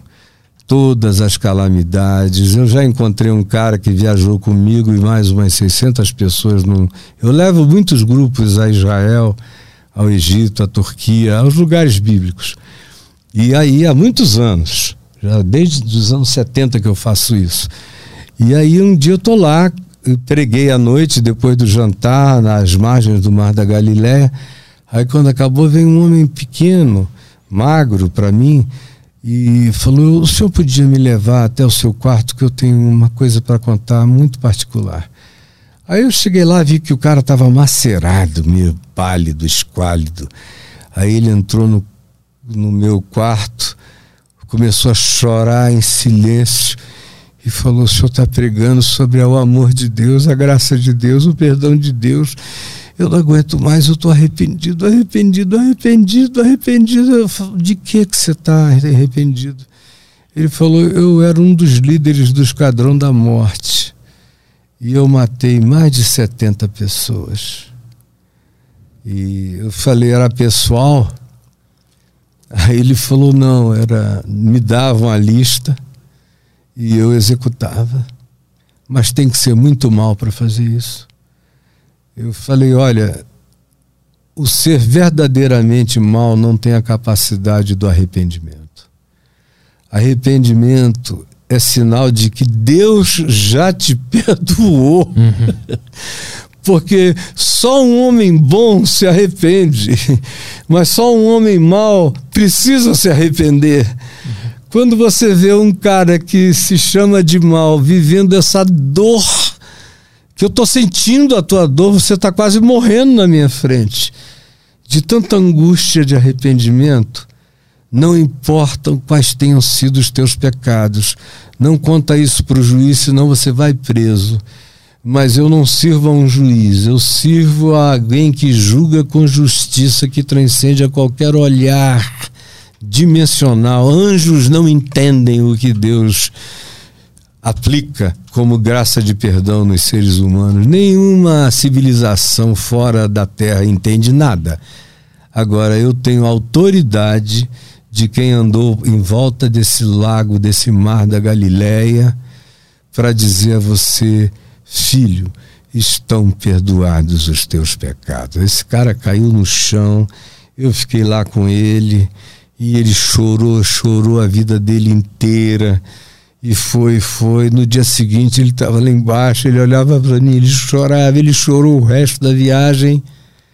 Aí um dia eu estava numa situação ruim, os evangélicos todos batendo em mim, porque eu tinha me divorciado, deixei de ser o o, o supra-sumo de tudo, porque me divorciei e tudo mais. E aí me chamaram para ir falar lá no Scala, no Rio de Janeiro, que era do Chico Recarei, que era que se tornou amigo meu e ninguém também entendia como eu tinha amigos tão diferentes. Eu nunca selecionei amigos. Se o cara me procura, sabe quem eu sou, é porque ele deve estar precisando se aproximar de mim e eu devo ser necessário a ele. Aí o Chico me ofereceu para eu fazer uma reunião lá e lotou. Quando eu acabei de pregar, lá veio ele no meio daquela multidão pulou em cima de mim, me abraçou, chorou, chorou, chorou, chorou, chorou. Aí disse: Eu vim aqui lhe dizer que o senhor também, todos os seus pecados estão perdoados. Porque os meus foram perdoados. Eu sei o que é perdão agora a partir de mim.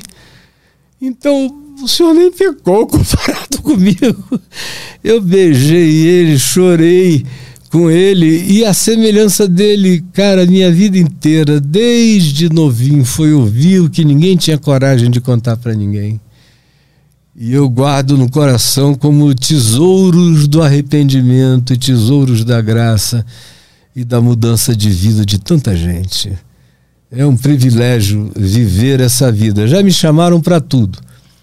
Teve um tempo nos anos 80 e 90 que eu, se me candidatasse a qualquer coisa, de 88 para frente, eu me elegeria qualquer coisa no Brasil.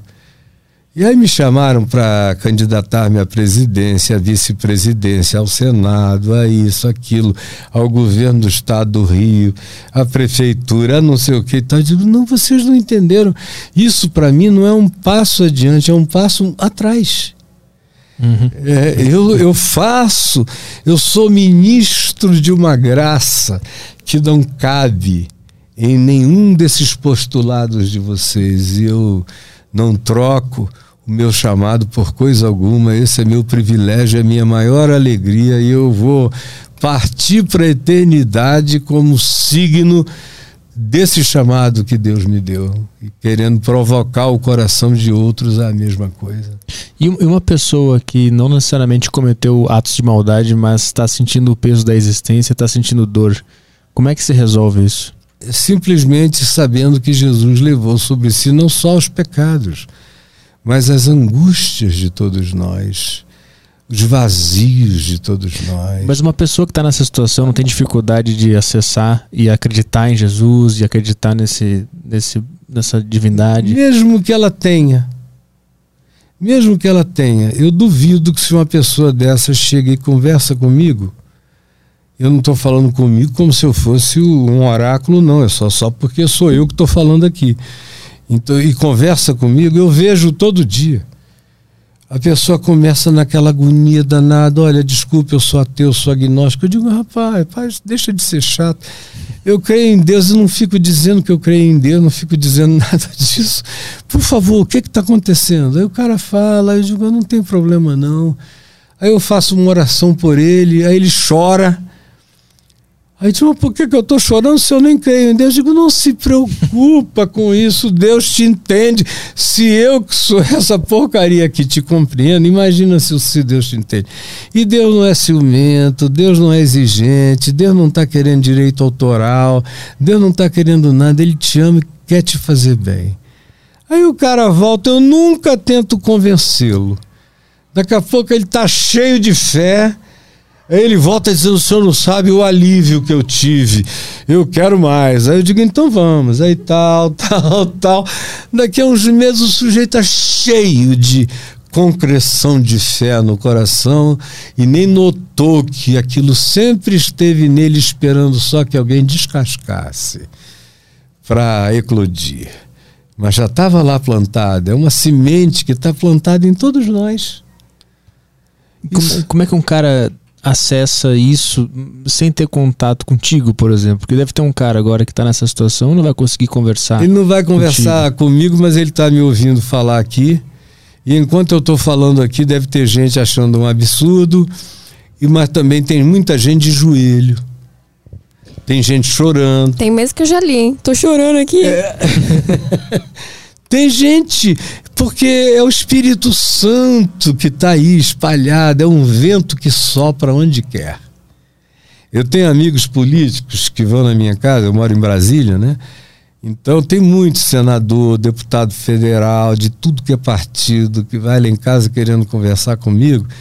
Alguns chegam dizendo, desculpa, pastor, eu vim porque o senhor é, é falado como um homem de sabedoria e de bons tratos, e eu estou querendo conversar com o senhor porque eu estou com um dilema. Aí o cara conta o dilema dele, eu digo que eu acho que seja mais sensato, pergunto a ele se ele tem capacidade de executar aquilo, andar naquela direção. Não, acho que eu consigo. Eu já peguei ateu lá em casa e chegou, eu sou ateu, viu? Sou ateu, sou ateu, não sei o quê. Eu era exatamente assim. É. Ficava dando aquela explicação, fazendo apologia. Eu digo, ninguém está te perguntando nada. Será que se você é tão inseguro assim que você tem que sair com esse escudo? Pelo amor de Deus, eu não fico falando de Deus para ninguém. Se Deus não falar através de mim, eu não tenho obrigação de sair falando. Eu quero mais é que a minha vida seja uma carta lida e compreendida pelos homens. Isso é que é importante. Aí ele vai, conversa, eu dou alguma opinião sobre o que ele me pergunta. Se não me perguntar, eu não me meto também na vida do cara, muito menos nas opções políticas dele. Aí ele fica, volta. Posso voltar semana que vem? Volta. Aí chega uma hora, eu digo assim, eu queria que antes de você for, de, antes de você, eu queria orar com você. Ah, não, claro, fica à vontade. Aí eu só digo, Jesus, eu sei que você ama esse meu amigo, meu irmão, teu filho. Não separo ninguém de Deus. O cara chega ateu e eu digo que ele é filho de Deus, que Deus o ama. Daqui a pouco eu olho, ele está com uma lágrimazinha ali no cantinho. Eu posso voltar? Depois pode voltar. Aí ele vai, Aí chega um dia que ele não pode voltar, ele me liga, olha, eu tô com um problema aqui na Câmara, não vou poder, ou, na, ou, ou no Senado, mas é um problema tão sério que eu queria que o senhor fizesse aquela oração de novo. Aí, aí eu oro por ele, aí depois ele volta lá, aí a gente começa a conversar, aí eu dou um, um, alguma coisa para ele fazer, em nome de Jesus. Eu digo, olha, eu sei que você não crê em Deus, mas eu quero te dar a oportunidade prática de experimentar amor. Como? Aí eu pergunto: quem é a pessoa, as pessoas na Câmara, ou no Senado, ou no Congresso todo que você acha que mais te odeiam? Aí a fulana, o Beltrano, não sei o que e tal. Eu digo, então me vamos fazer um combinado hoje? Você vai chegar, você vê sempre, eles falam, ah, estão lá sempre, de terça a quinta, eu vejo. Não me cumprimentam, passam por mim no corredor, não falam e bochicham coisas contra mim, eu digo, então, esse é perfeito. Você vai chegar hoje no Congresso, vai sair daqui, vai chegar lá e vai dizer, ei, fulano, fulana, ah, eu posso chegar aí até você? Aí eles me contando depois, né, que fazem isso e às vezes uns dizem, comigo? Tem certeza que é comigo? Aí o cara diz, não é contigo mesmo que eu quero falar. Então tá bom, né? Vem aí. Aí chega lá, aí tinha um deles que achava que uma deputada é, o odiava, uma deputada federal, que era muito assertiva naquele tempo, hoje ela até melhorou bastante. Aí ele chegou lá ela falou: que é? Aí ele falou: não, é que eu estou sentindo um desejo enorme de pedir a você a permissão de te dar um abraço. Mas por quê? Se olha, eu não sou cristão nem crente, mas eu queria te dar um abraço em nome de Jesus. Uma loucura, né? Aí a pessoa começa a chorar antes. Aí pula em cima dele. Ó, eu já vi, cara, eu não posso mencionar os nomes, são figuras públicas, mas as mais impensáveis, os mais malucos do Congresso. Os que têm a história pregressa mais porca em todos os sentidos. Eu falei, faz agora com fulano. Aí a mesma coisa. Aí o cara, pô, meu irmão, eu não sabia que uma coisa assim podia vir de ti. Eu tô até emocionado, muito emocionado. Você aceita almoçar comigo? Ele, ah, aceito. Falou, Caio, rapaz, eu vou mudar de partido. Porque o meu partido é tão restrito, é tão radical, que eu estou precisando ir para um partido mais lato, assim, mais aberto. Porque eu fiquei amigo do Congresso inteiro. Não concordo com metade do que eles dizem lá. Mas eu rompi essa barreira. Esse negócio é verdade. Se a gente fizer isso, começa. E dá uma alegria, né? Eu falei, ah, nem começou ainda. Você vai explodir de alegria, cara. Eu faço isso com deputadas, com deputados, recebo muitos e tenho muitos amigos. Agora na CPI, eu fico mandando texto para eles. Aí eles leem lá e digam, vocês esqueceram disso toca nesse assunto aí porque não pode passar batido. Aí tá, pedem a palavra de novo, eu ia omitindo aqui, não sei o quê. Aí falam e, e o negócio é não tentar ficar convertendo ninguém, porque Jesus não falava de Jesus. Jesus ensinava a viver. Aí as pessoas iam se fascinando por ele. Uhum iam vendo que dele procedia graça, poder, cura, milagre, ressurreição e, sobretudo, inclusão, misericórdia. Ele só chamou gente considerada ruim para os padrões religiosos. Ele formou uma santa corja, na realidade.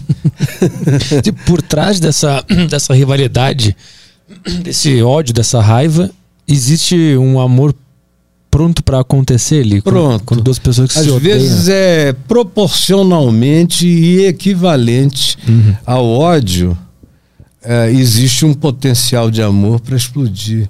Então, quando eu vejo pessoas que dizem que me amam muito, eu fico, que me odeiam muito, eu fico com certeza que elas vão um dia me amar uhum. até a morte. Do Bolsonaro e Lula, o dia que se encontrarem, Vão dar um grande abraço e vão, é, vão se amar eternamente. É. O Lula, por exemplo, eu, eu não tenho uma boa história. Eu fui amigo dele 10 anos. Assim, com certa intimidade. Na casa dele, na minha, coisa. Até um dia que ele me propôs uma coisa muito ruim. Muito indigna e criminosa. Propôs para mim com uma testemunha ao lado. Eu, eu tenho a testemunha e, e eu fiquei chocado. Falei, cara, você era esperança. Ele não tinha sido nem eleito ainda. Você era esperança do Brasil, de um Brasil sem isso. E você me fala isso. Você não põe a mão para fazer, mas você quer que os amigos façam por você? Eu não, não faço isso. Nem se meu pai pedisse, eu faria. Eu tenho um pai superior, uma consciência maior, não quero. Aí ele foi embora, eu fiquei triste a beça a gente foi se falando cada vez menos. Aí, quando aconteceu a prisão dele, eu lamentei muito, porque eu achei que, por aquelas causas alegadas, ele não merecia uma prisão. Embora eu soubesse que ele opera assim, ele pede para os amigos fazerem, ele nunca bota a mão nas coisas. Então você nunca vai ter materializações. Mas os amigos materializam e às vezes pagam altos preços. Mas o meu coração nunca teve nada uh, pelo Lula a não ser um carinho compassivo. E eu lamentei muito quando eu fui vendo, aí ele foi preso. Eu cheguei a ter vontade de visitá-lo. E tudo. Depois eu falei, o pessoal lá do PT não vai entender, vai achar que eu estou de hipocrisia. Mas eu sei que o próprio Lula, se me vir, e olhar nos meus olhos, ele vai ver que nos meus olhos não tem nada a não ser, no máximo, aquela tristeza compassiva, na esperança de que tudo que aconteceu tenha melhorado. Que isso não se repita mais. O Bolsonaro eu conheço desde 83. Hum. Eu nunca vi um sinal de arrependimento no Bolsonaro, de compaixão, de misericórdia humana. Eu só vejo o Bolsonaro querendo botar fogo nas coisas. Ele começou querendo incendiar o quartel, né? Por isso é que ele foi expulso do exército, depois voltaram atrás e deram uma dispensa. Ah, sob pedidos insistentes dele para não manchar a carreira, que ele queria se candidatar e tal. Mas o Bolsonaro é uma pessoa que eu não vi nele, eu não vejo nele a mesma humanidade que eu vejo no Lula. O Lula eu vejo humanidade. Ah, eu acho que tem muita vaidade no processo. Agora mesmo ele quer voltar a ser presidente, porque ele me disse há uns 20 anos atrás que o sonho dele era terminar a carreira como o Mandela do Brasil. Ele me disse isso mais de uma vez. E ele estava terminando a carreira como um, um qualquer, um corrupto, uma coisa assim. Então a chance que ele tem agora e eu creio que é isso que ele vai tentar fazer, é tentar recuperar a imagem pública dele, e especialmente com atenção aos pobres, aos necessitados, e fazer a economia sair desse pantanal para voltar a um ritmo de crescimento, porque se ele conseguir isso, na Europa ele já tem uma simpatia latente. Então ele pode reverter esse quadro em menos de dois anos no mundo inteiro. Não precisa nem um segundo termo de candidatura. Agora, o Bolsonaro, infelizmente, eu não tenho absolutamente nada de bom a dizer acerca dele. Hum. Não tenho mesmo. Nem dele, nem dos filhos dele. Eu sei histórias da família, dos filhos dele, porque eu tenho um sobrinho que morou no prédio deles, na Tijuca, há muito tempo.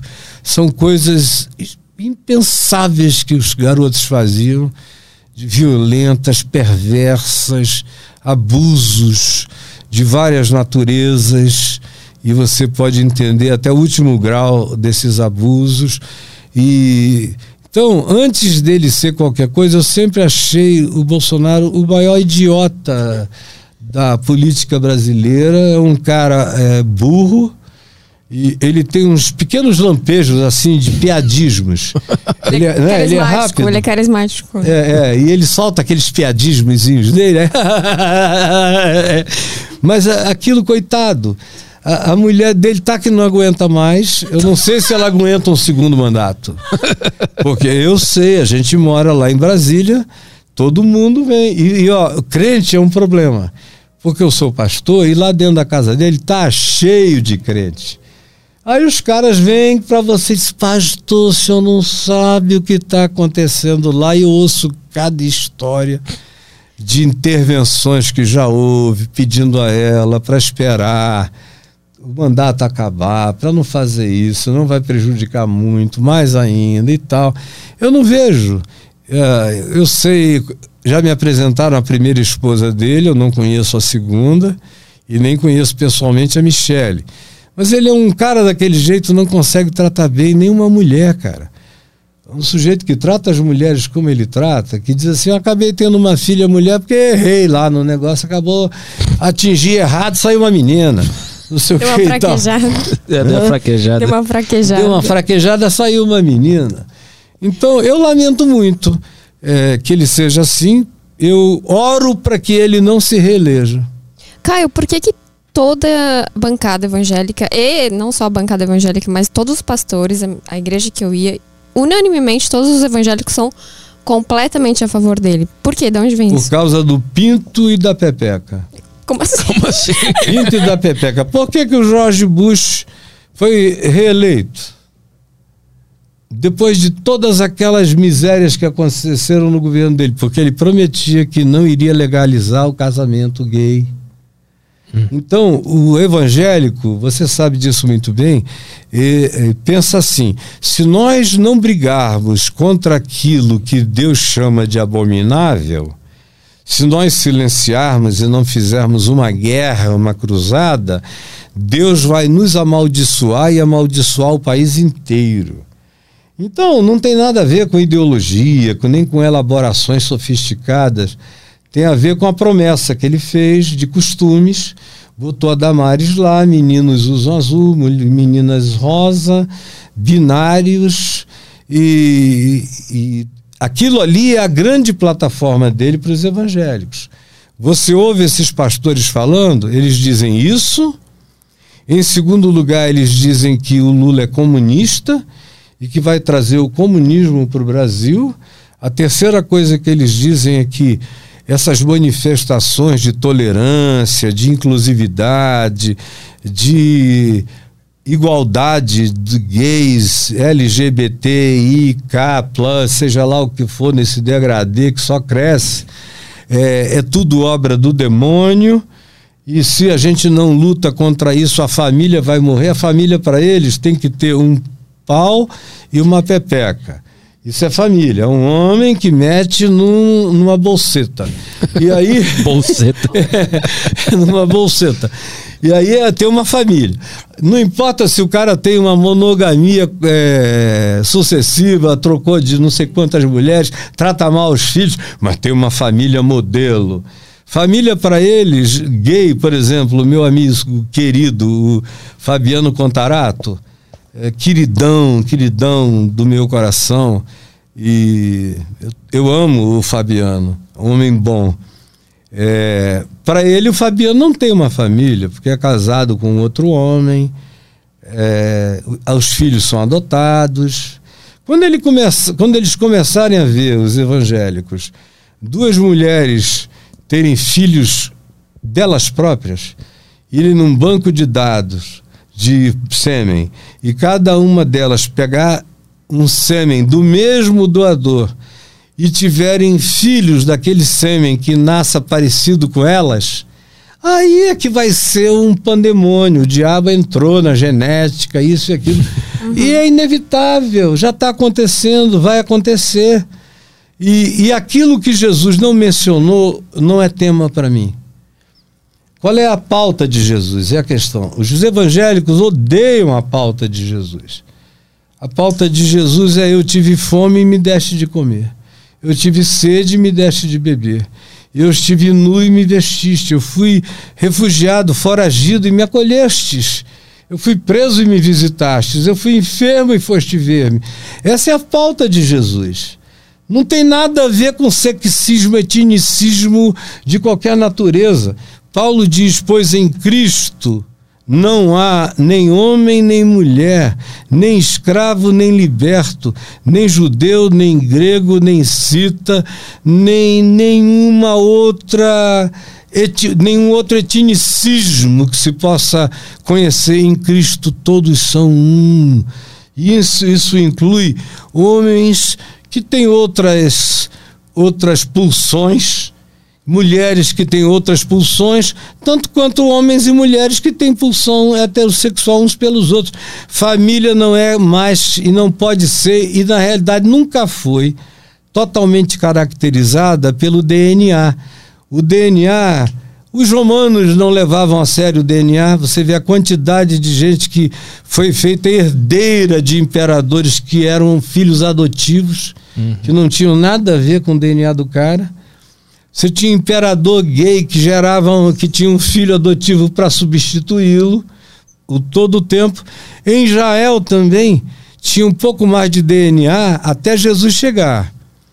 Com Jesus, tem aquela história de Marcos 3, que a Maria e os irmãos ouviram dizer que ele não tinha tempo nem para comer nem para beber, que estava curando gente o dia inteiro, não dormia.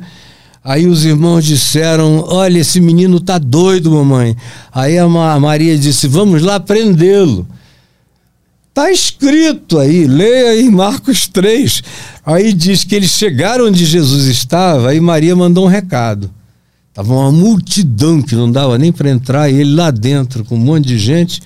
Aí Maria disse, mandou dizer, diz para ele que a mãe e os irmãos dele estão aqui fora para ele vir aqui já já. Aí chegou lá, alguém deu esse recado. Aí ele olhou em volta, nos olhos de cada pessoa na sala, foi vendo, olhando, calmamente disse: Minha mãe, meus irmãos, aqui está minha mãe para uma mulher da sala, para as mulheres da sala. E aqui estão os meus irmãos, pois minha mãe e meus irmãos são todos aqueles que ouvem a palavra do meu Pai e a praticam. Esses são as minhas mães e os meus irmãos. E Maria, que tinha filhos, porque Jesus era o primogênito, e se diz lá em Marcos, no capítulo 1, que José não transou com Maria até que ela desse a luz ao seu filho primogênito. E o resto dos evangelhos falam os nomes dos irmãos, das irmãs, de todo mundo. Isso aí foi um dogma que criaram já muitos séculos depois da Maria Virginal, eternamente hum. virginal. Mas é um dogma religioso que não se sustenta nem diante do que os judeus chamavam de bênção. Porque bênção para os judeus era poder ter filhos. Filhos eram o, o teu seguro de vida porque você ia ficar velho e os teus filhos iam cuidar de ti. Então, Jesus é que morrendo na cruz, Maria estava em pé lá, e João, Maria e várias mulheres, e João do lado dela. E Jesus, uma das últimas palavras de Jesus foi essa.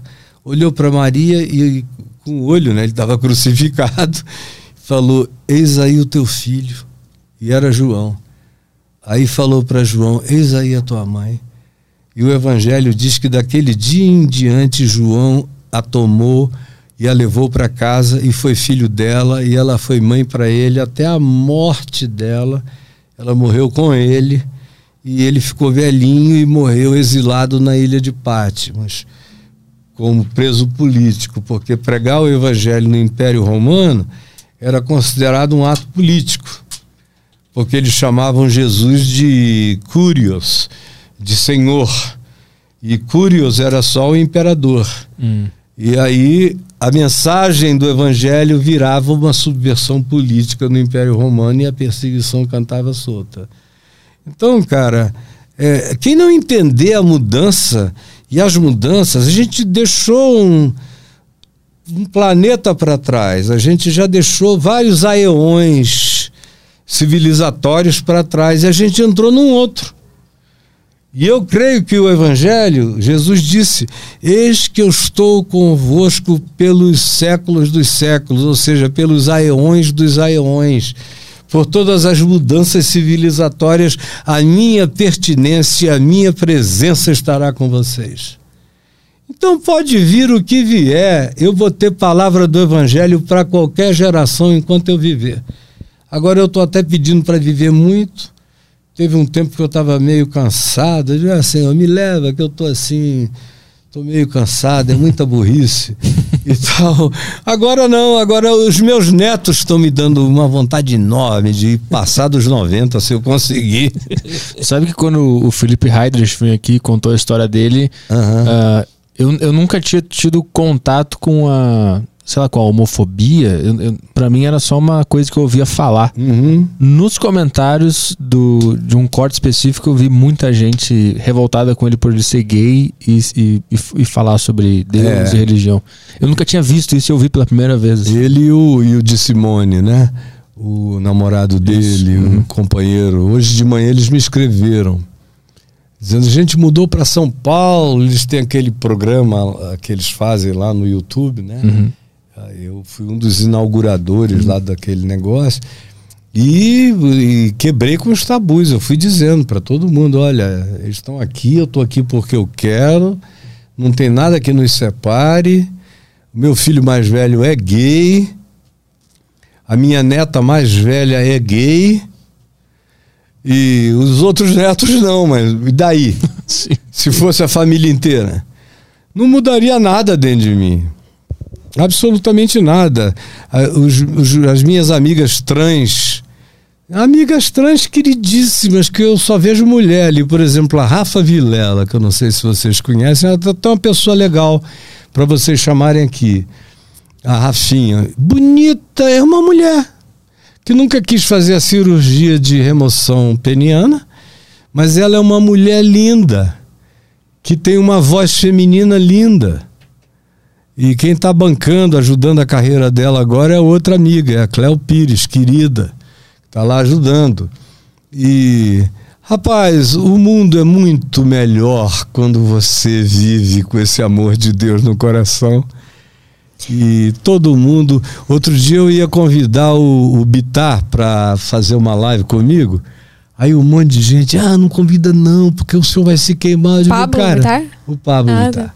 Então eu falei, Olha, eu sou um daqueles que foram jogados dentro da fornalha de fogo do rei Dario para queimar. A única coisa que queimou foram as cordas, porque eles foram jogados amarrados. Sadraque, Mesaque e Abidênego. Aí a Dario vai lá olhar e vê, os vê dentro da fornalha passeando. Não jogamos nós três homens amarrados na fornalha de fogo ardente sete vezes mais acesa do que o normal? Aí o servo, sim, jogamos, senhor rei. Como é que eu vejo quatro homens andando entre eles? São três que jogamos e mais um. Agora, o quarto tem a semelhança do Filho de Deus. eu acho isso maravilhoso, maravilhoso. Eu, eu tinha, na época que eu ia na igreja, um amigo que ele era muito amigo mesmo, e eu sempre achei que ele era gay, mas ele não, não falava nada por conta da igreja e tal. Até que, pra mim, ele se, se revelou e tudo mais, e a gente conversava sobre isso. É, na época, a minha cabeça tava intoxicada pelo, pela cura gay, né? É, é do Marcos Feliciano. Porque é, o que era muito pregado eram os, os ex-homossexuais, ex-prostituta, enfim. E aí o conselho totalmente errado que eu dei pra ele foi: ah, fala com um dos pastores, tal. Coitado. É. E, e aí ele conversou tal. E assim, o cara ele foi até um amorzinho com ele, mas ele também não sabia muito o que ele estava fazendo, né? Hum. Aí aquele conselho que todo líder dá, ora, né? Ora É. pra tirar isso de você. Enfim, o tempo passou, meu, faz muito tempo, uns 5, 6 anos. É, Ele é ainda gay, mas ele nunca teve uma relação. Nem Uhum. com homem, nem com mulher, por conta desse medo dele de é um fazer. gay eunuco, né? É. E eu lembro de uma frase que ele me falou que eu fiquei muito triste. Toda vez que eu lembro dela, eu fico muito triste. Ele falou: Se Deus não me curar, eu espero que eu viva muito pouco. Porque viver assim é insuportável. Veja que miséria, né? É. E por mais que eu, eu mando seus vídeos, eu falo com ele, ele não consegue tirar isso dele. Ele acha que é, que é muito errado. Uma introjeção traumática poderosa dentro do rapaz, né? E eu, um, um dos textos sobre gays, bem singelos, do Novo Testamento, está em Atos 8, que é a, a o, o fato de que tinha um, um oficial da rainha da Etiópia, Candace, ele era o ministro da economia e ao mesmo tempo ele era um eunuco. A gente sabe, como Jesus disse, Jesus tratou essa questão de uma maneira divina, né? Óbvio. E Jesus disse que alguns nascem eunucos. Ele admitiu que pode haver um- uma genética alterada.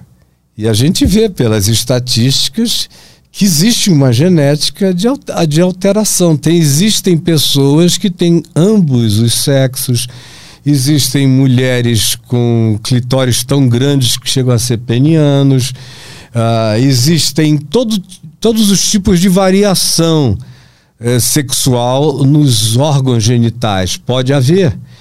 Então, e ele conhecia e sabia daqueles que nasciam assim, era genético. Ele disse: existem aqueles que os homens castram, que os homens fazem eunuco, eunucos. Aí é o cara que é, tem o, o, pênis removido, os testículos, para de produzir hormônio feminino, vai ficando com peitinho, a voz vai se alterando. É, aqueles eram os caras que serviam também as rainhas, as concubinas do rei, não podiam ter vontade de pegar nenhuma, né? E existem aqueles que se fazem eunucos. São aqueles que têm geneticamente tudo normal, que não foram alterados de nenhum modo, mas que decidiram se tornar pessoas celibatárias por uma dedicação exclusiva ao reino de Deus. Como é o caso de Paulo. Paulo não tinha mulher nem filhos, ele se dedicou como um eunuco do reino de Deus, porque era um viajor que estava de cidade em cidade, não tinha família que pudesse acompanhar Paulo, era uma loucura. Prisões, espancamentos, o cara sofreu mais do que qualquer pessoa que eu conheça. Ele foi um que se fez eunuco por amor ao reino de Deus. Pedro não, era casado, tinha mulher, filhos e quase todos os outros. Mas Paulo fez essa dedicação. Então você tem a questão biológica, você tem a ação violenta dos abusivos que castravam e você tem aquele que por uma questão de consciência diz eu não quero me ocupar com o que eu não posso cuidar. Então eu não vou casar porque eu não terei como manter isso. Mas nunca é uma obrigação imposta. No terceiro caso, é uma escolha do indivíduo. Aí ele vive uma vida assexuada ou sem prática sexual. Então você tem a, a questão congênita, que já deveria cessar esse papo. O cara nasceu. Nasceu sem, nasceu com dois, nasceu com, com no, trocado, isso do ponto de vista orgânico. Mas você também tem, e aí já é uma descoberta posterior, você tem o, o, a questão da sexualidade como degradê psíquico. Tem gente que tem organicamente todas as definições de um sexo binário, um ou outro, mas não se sentem pertencendo àquilo que o corpo deles definiu. Não se sentem e são sinceras. Tem, eu tive um primo que morreu agora com 69 anos e que eu me lembro, meu Deus, eu ele tinha dois, três anos quando eu nasci e eu cresci com ele. A minha mãe e meu pai me diziam que ele pegava o sapato alto da minha tia, que ia para o tribunal todo dia, aí ela voltava, ele calçava o sapato, ele adorava passar o batom, se vestir de menino. O pai dele era um português duro. Meu filho, você não é mulher, meu filho, você é meu filho, você tem. E ele ficava ali, ele era um garoto gentil. Falou: tá bom, eu sei, pai. Mas ninguém conseguiu.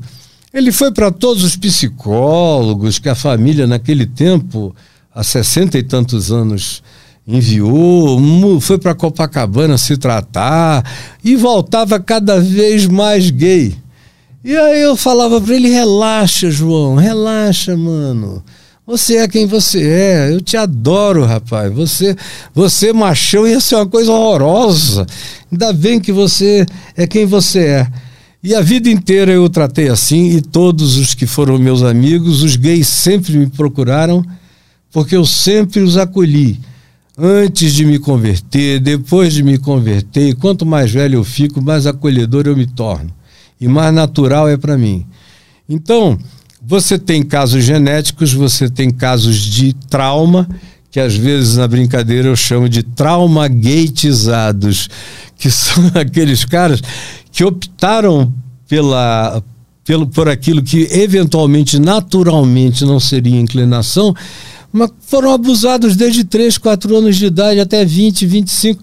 O cara desenvolve áreas erógenas de prazer. E aí o prazer já não é mais enfiar, o prazer é, receber. E muda, muda porque é psíquica a condição sexual, não é só biológica, ela precisa ser também psiquicamente harmonizada. O ser biológico tem que se harmonizar com o ser psicológico do indivíduo.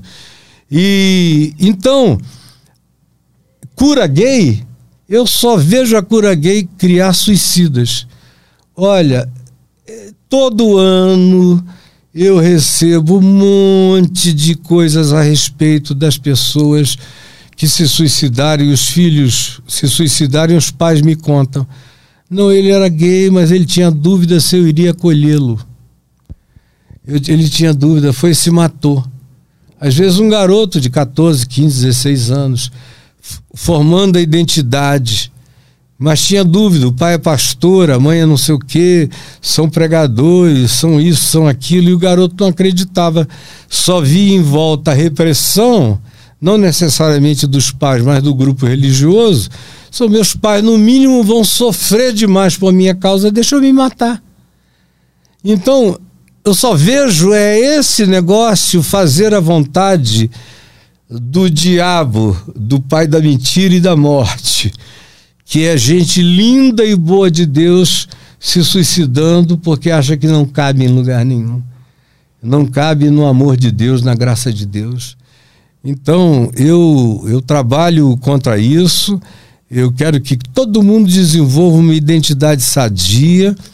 O meu filho mais velho está com quase 46 anos, é um homem forte e macho, assim, no sentido de: olha, se tiver, se tem um cara, se eu tivesse uma situação de opressão de homens vindo em cima de mim, eu chamaria na hora para vir comigo era o meu filho, porque ele agarra um sujeito e joga lá na parede. O bicho tem uma força danada, é um homem.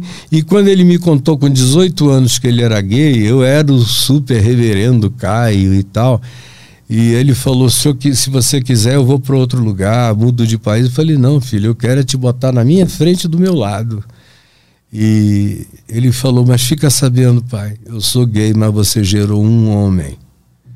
Você gerou um homem. Eu sou um homem. Eu só sou afetivamente homoafetivo. Porque eu não consigo, eu já tentei me apaixonar, gostar de mulheres, eu não tenho esse poder. Mas em relação a homens, é quase natural. Eu digo, então siga a natureza.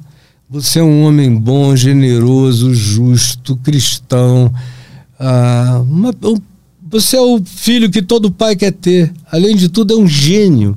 Eu queria ter 10% da inteligência e da cultura dele. O cara é um, é um absurdo de genialidade, de cultura. Aí a minha neta mais velha, já é adulta, maior de idade. Ela, com 14 anos, veio e falou para minha mulher, falou para mim. Falei, minha filha, você já tem seu tio, veja como eu trato. Aí ela falou, então, eu só queria que você soubesse. Eu falei, olha, não tem nenhuma diferença entre o que você me disse, isso aqui não é uma questão. Fique sabendo, na casa do seu avô, eu aprendi com Jesus que uns nascem, outros são feitos e outros se tornam.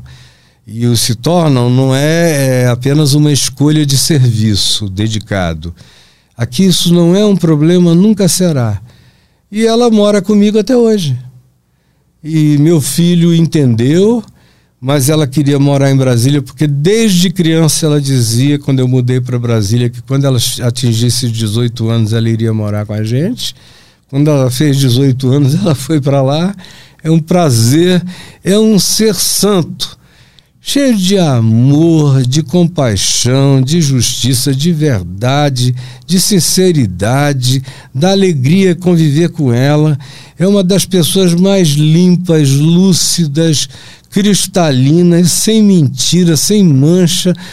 Vive na luz tem uma namoradinha que é uma criatura extraordinária, não é promíscua, nunca foi.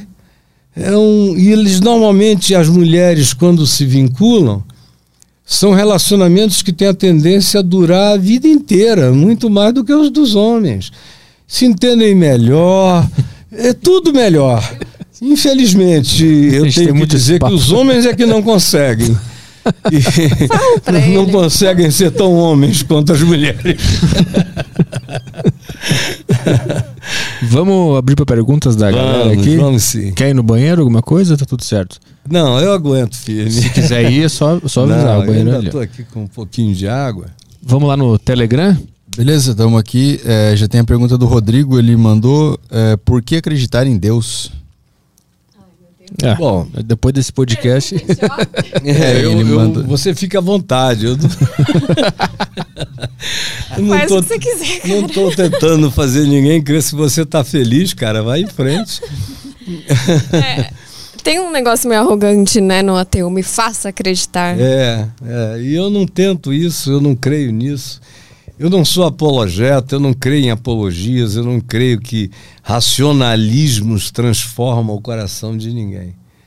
Eu acho que essas coisas, se não vêm de dentro e da espontaneidade, não precisam ser construídas na mente, porque senão vira só religiosidade e idiotice religiosa.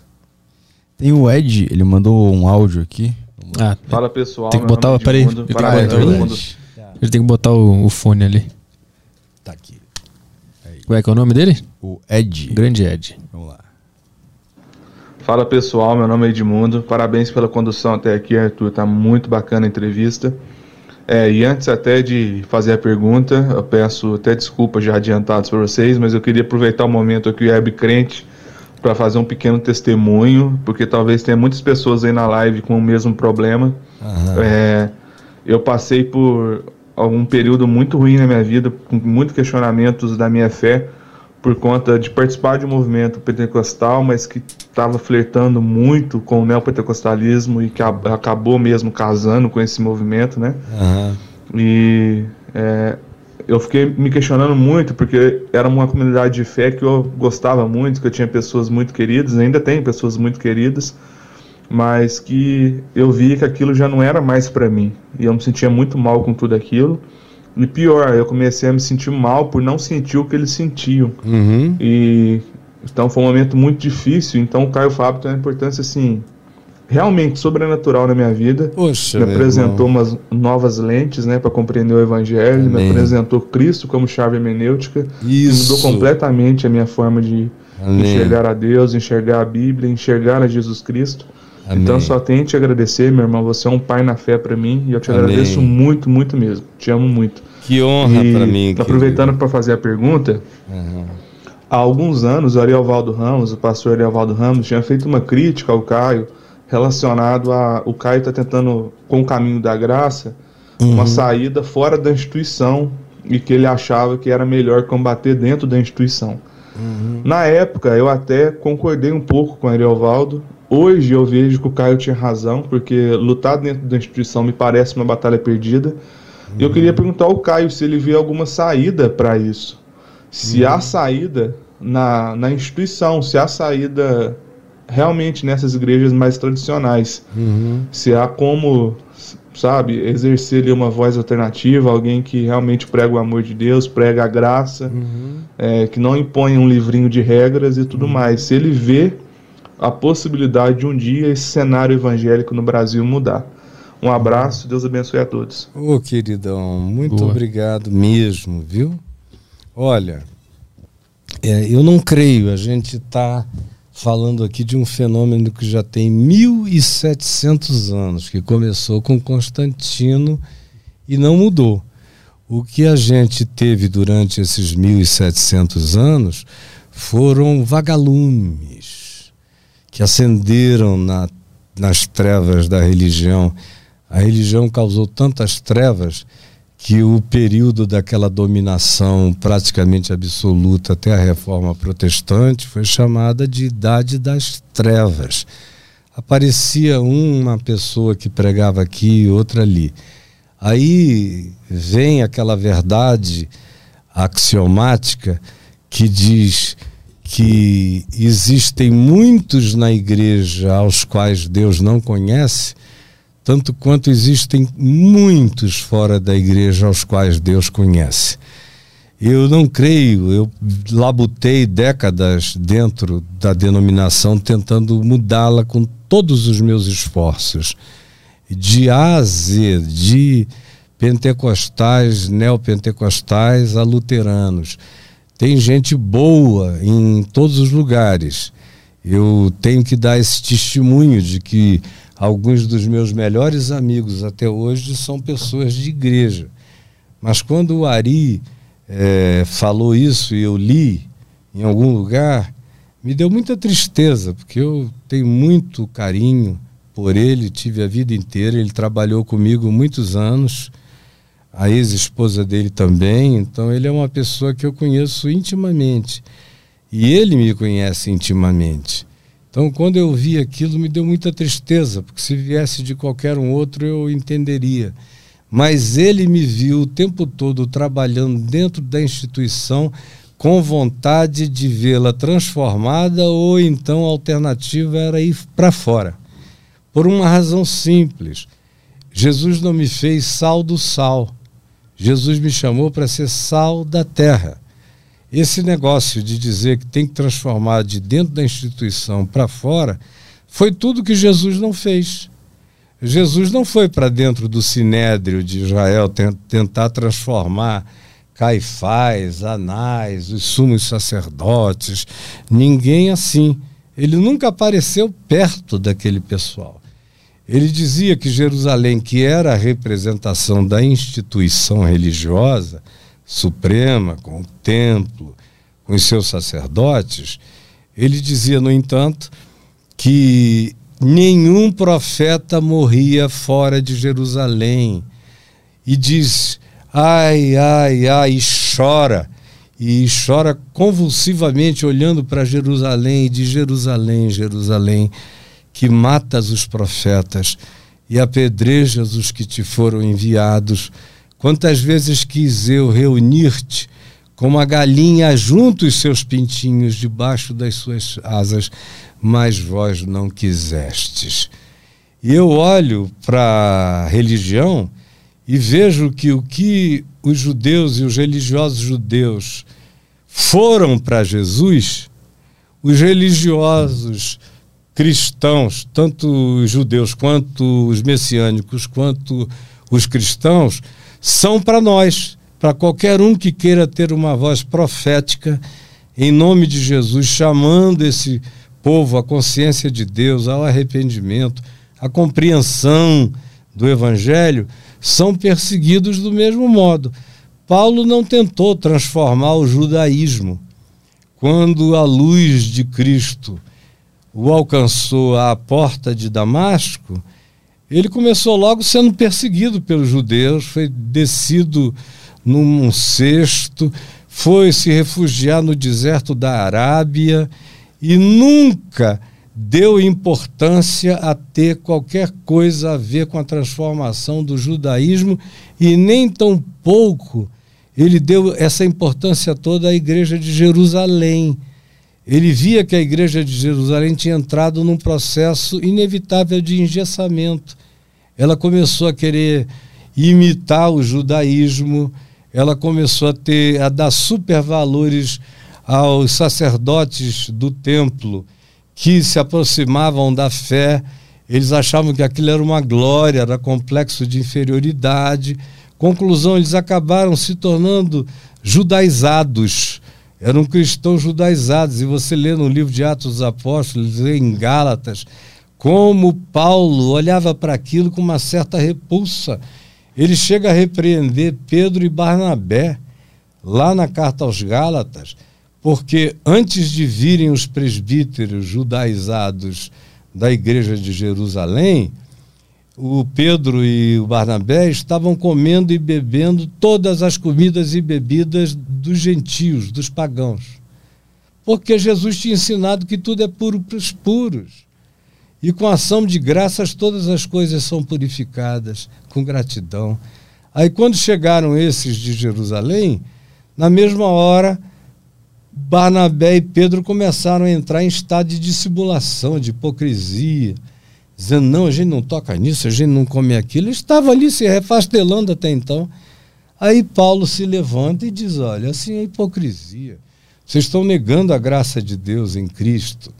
E, e Paulo diz sobre ele mesmo que ele não se renderia aos princípios da instituição judaica ou qualquer coisa, porque ele fora chamado para ser apóstolo do mundo para proclamar o evangelho aos gentios, para morrer fora dos muros. Essa é outra coisa que o meu querido Ari sabe. Ele me ouviu pregar sobre isso milhões de vezes e me ouviu falando o tempo de horário de que ele já me ouviu falar durante a vida é enorme. E ele sabe exatamente o que eu creio, creio e ele dizia amém para tudo.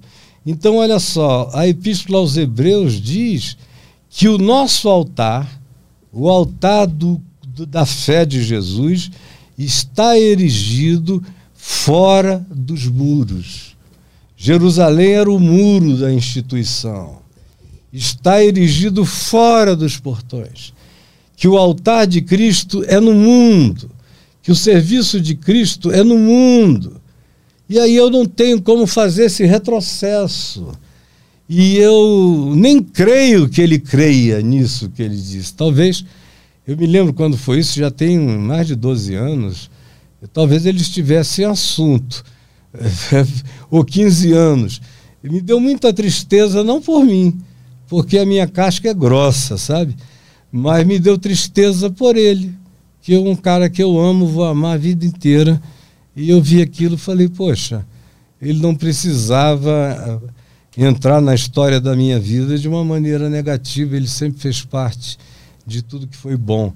Mas é como eu creio, e é como o Evangelho ensina, e é como os apóstolos viveram, e, sobretudo, como Paulo, que é o mais libertário de todos esses apóstolos, nos ensinou a viver. Então, é, eu, não é o Caio que tem razão, é o Evangelho que tem razão, é o Novo Testamento que tem razão, é a prova histórica que está do meu lado. Um grande beijo para você, Ed. Tem um áudio da Marcela. Caio, a sua entrevista está excelente, parabéns pela entrevista. E eu queria te fazer uma pergunta.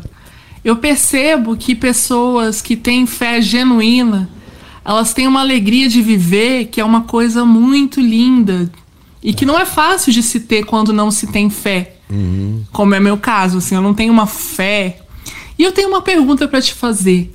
O que, que é a fé? A fé é uma decisão consciente? A gente pode escolher crer?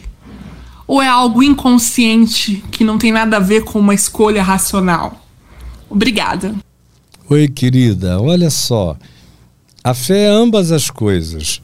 A fé começa como um dom, uma graça.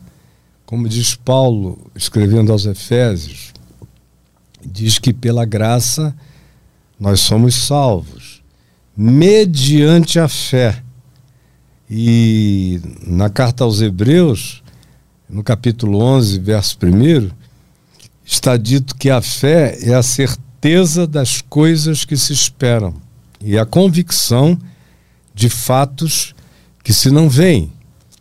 Então a fé começa quando você aceita a transcendência na vida.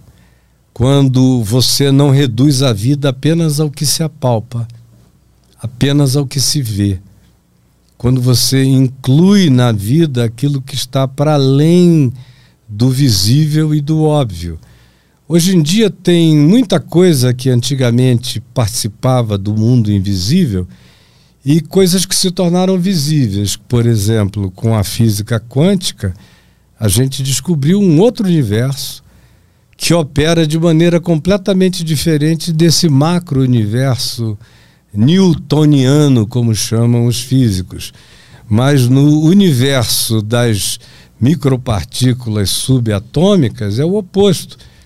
A mesma coisa pode ocupar o mesmo lugar, ou pode as, a mesma coisa pode ter um recíproco exato do outro lado da galáxia a, a mesma coisa pode atravessar o inatravessável, como Jesus que atravessava paredes depois de ressuscitado.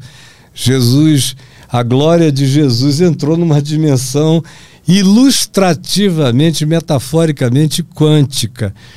E, e Jesus disse que bem-aventurados são os que não viram e creram, porque para esses o mundo é muito maior, como você mesmo reconhece porque nem tudo que os olhos não veem não existem.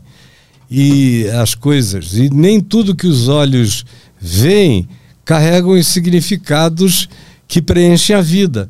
Boa parte da vida é preenchida por aquilo que os olhos não veem. Hoje a gente vive num mundo onde é natural você pegar um celular, como eu estou vendo aqui o meu amigo Caio Concar pegar o celular dele ali e ele está fazendo uma operação de natureza quântica. Tudo que está acontecendo ali é quântico, não é analógico, não é binário. Ele já entrou num outro mundo. Esse podcast só está acontecendo por causa da evolução da física para a dimensão quântica. O 5G está chegando aí com uma quantidade enorme de capacidade de levar informações que eram absolutamente mágicas. Ah, a gente pode olhar para a ciência moderna e imaginar que ela é a antiga magia. Ou seja, o que a gente tem hoje como fenômeno natural todo dia é aquilo que para um homem antigo iria fazê-lo surtar de loucura, pensando que nós todos aqui éramos magos de uma dimensão diferente. Então, voltando à tua pergunta, é a fé é um dom de Deus que está presente em você, só está morto. Paulo diz em Romanos 10 que a fé cresce, ela vem, ela brota, ela levanta pelo ouvir a palavra de Deus. Eu sei que enquanto eu estive falando essas horas aqui, teve um monte de gente que teve o coração aceso. É impossível, eu sei. Tem gente que ficou com raiva porque eu contrariei alguns pressupostos deles mas teve, houve outros que se levantaram numa felicidade enorme. E eu ouso dizer que tem alguns aqui que nunca mais serão os mesmos. Porque enquanto essa palavra da vida, essa palavra da alegria, essa palavra da ressurreição, Essa palavra do amor de Deus, da graça de Deus, está sendo falada aqui. Tem um monte de sementes antes mortas que estão se abrindo, que vão crescer, que vão florescer, que vão se transformar em entes frondosos de fé. Então, ela é uma graça que já está latente em você, ela é uma graça que é levantada e provocada pela palavra da fé, que é o Evangelho, e mais do que isso, a fé também é algo que a gente vai escolhendo, vai decidindo em favor. Eu todo dia decido em favor da fé. E já faz tempo que isso não se tornou um problema para mim. Mas eu tive ocasiões na minha vida, quase 50 anos, 45 anos atrás, em que algumas coisas me balançavam e eu dizia não. O meu, a minha pedra de esquina, a minha fundação é tão forte, poderosa, que eu não posso me permitir que uma tolice mexa com as raízes mais profundas da minha fé. Nesse caso, você começa a escolher também. Só que depois que você faz algumas escolhas de fé, elas se tornam irreversíveis. Não tem mais engenharia reversa para matar com ela. Eu vejo às vezes pessoas que dizem que perderam a fé. Geralmente são pessoas que se decepcionaram. Se decepcionaram com pastores, líderes, igrejas, religião. Aí não creem mais na religião e dizem que não têm mais fé. A maioria dos ateus que eu conheço são ateus de religião. É gente que ficou tão magoada, machucada, que não quer mais nem saber. Aquilo ali, de fato, é um, é um pântano de idiotices. Eu dou toda a razão para eles. Agora, eu não preciso e nunca precisei desse pântano de idiotices para fundamentar minha fé em nada. Eu criei de maneira radical, tão radical, que para mim é como se eu fosse um contemporâneo de Jesus eu me sinto andando com ele. Eu sei o que ele é, eu não mais creio, eu sei o que é ser dele. E não tenho medo de nada. Nada pode me afastar do amor de Deus, do amor que ele tem por mim. Então, se todo mundo desistir de crer em Cristo na terra, fique sabendo, eu continuarei a crer sozinho e serei maioria. Em Jesus eu sou maioria. Eu ando aqui, mais são os que estão comigo e maior é o que está em mim do que o que está no mundo. E eu quero te dizer que você pode evoluir. A fé também cresce. A fé é exercitável. Você pode exercer a fé e à medida em que, com base nos princípios do Evangelho, você exercita a fé, você vê que acontece. Aí, à medida que vai acontecendo, isso vai virando certeza. E chega uma hora que essa certeza se transforma em fato, em fato palpável, concreto. É o invisível ganhando concreção real no seu ser. Então, eu gostaria que você me assistisse. Eu tenho, eu falo toda terça, quarta e quinta ao vivo no, no YouTube e, nas outras plataformas, no Papo de Graça, mas você encontra, tanto no YouTube, quanto no Instagram, quanto no Facebook, é, os recortes de tudo que eu digo tematicamente para você assistir. E aí eu repito: se dê uma chance de ouvir, e você vai ver que a fé vai crescer no seu coração, não tem nenhuma dúvida. Qualquer um que faça isso com sinceridade vai experimentar o resultado dessa positividade. Um grande beijo, querida, que a sua vida fique cheia de alegria e força. Tem pergunta, quer falar? Só falando sobre fé, como eu era muito tempo da igreja também, eu via que era ensinada de uma maneira meio irresponsável, no sentido é, se você não conseguiu o que você quer, você não teve fé suficiente. É, essa... Sendo que existe a vontade maior de Deus. Uma é. dúvida que eu sempre tive foi com os enfermos. Uhum. Se eu tô doente ou o Arthur tá doente, tinha aquela crença de você precisa orar com muita fé para essa pessoa ser curada. E aí a pessoa morre. Uhum. Ela não ia morrer de qualquer jeito? Por, que, por que, que a gente tem que entrar com essa ação? Uhum. Aí tem aqueles que dizem assim: ela morreu porque quando eu orei por ela eu botei fé demais. Aí a coitada. Mas é o tal do pela fé. Eu chamo esse de pela fé, de pela fé porque descarna e escalpela o indivíduo todo. E é a razão de muita loucura, de muito suicídio de parentes de muita descrença amarga para o resto da vida, essa imposição de que todo doente que recebeu uma oração de fé vai ficar curado. Não é verdade. Tem muita gente que crê e morre.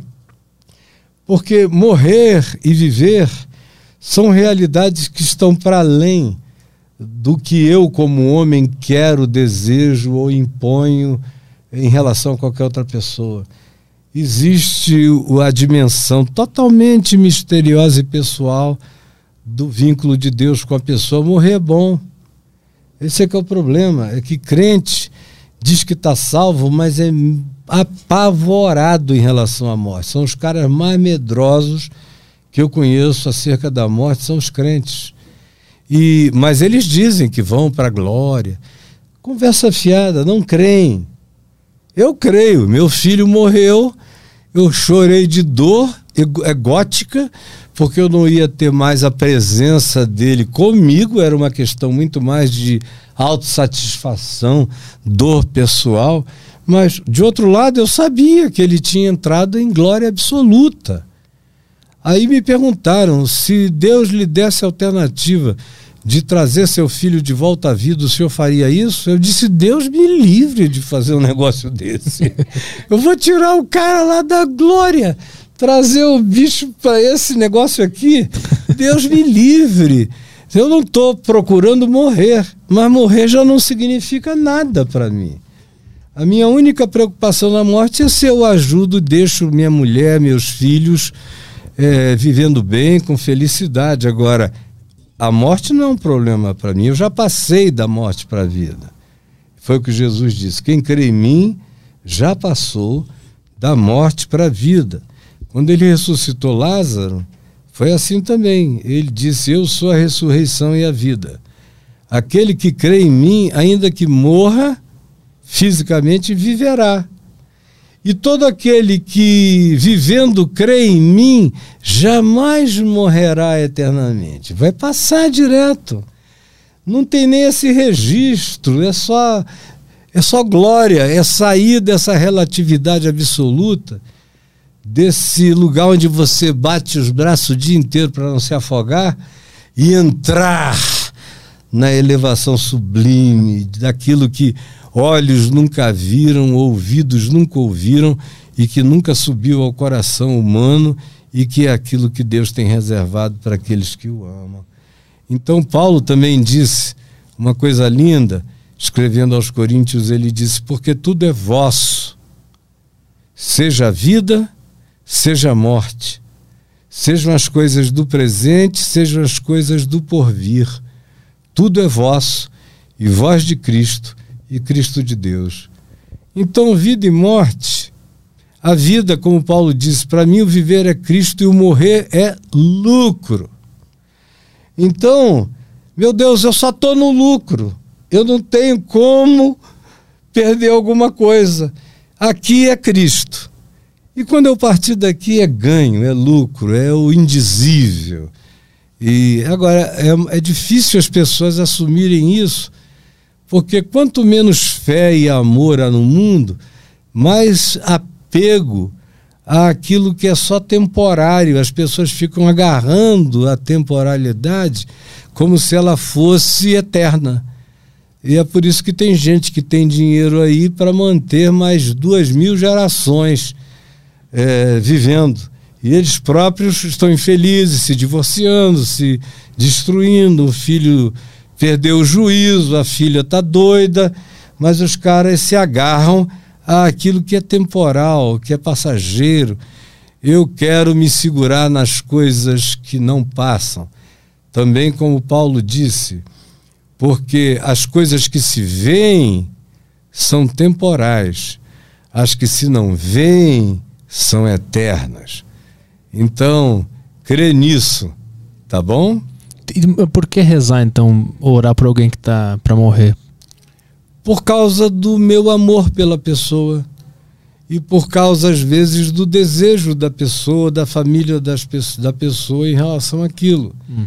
Então, Jesus que orava e que botava a mão na cabeça das pessoas e todo mundo era curado, não fez isso de maneira absoluta. Ou seja, quando ele chegou em Nazaré, aonde ele cresceu, foi criado, ele ficou perplexo com a incredulidade do povo da aldeia dele. E o texto lá de Marcos, capítulo 6, diz que Jesus ficou chocado com a incredulidade e disse: que em lugar nenhum ele tinha visto um povo mais incrédulo, porque a familiaridade com ele, Jesus, fazia com que eles perguntassem: escuta, esse cara não é o filho de Maria, de José? Não moram entre nós os seus irmãos e suas irmãs?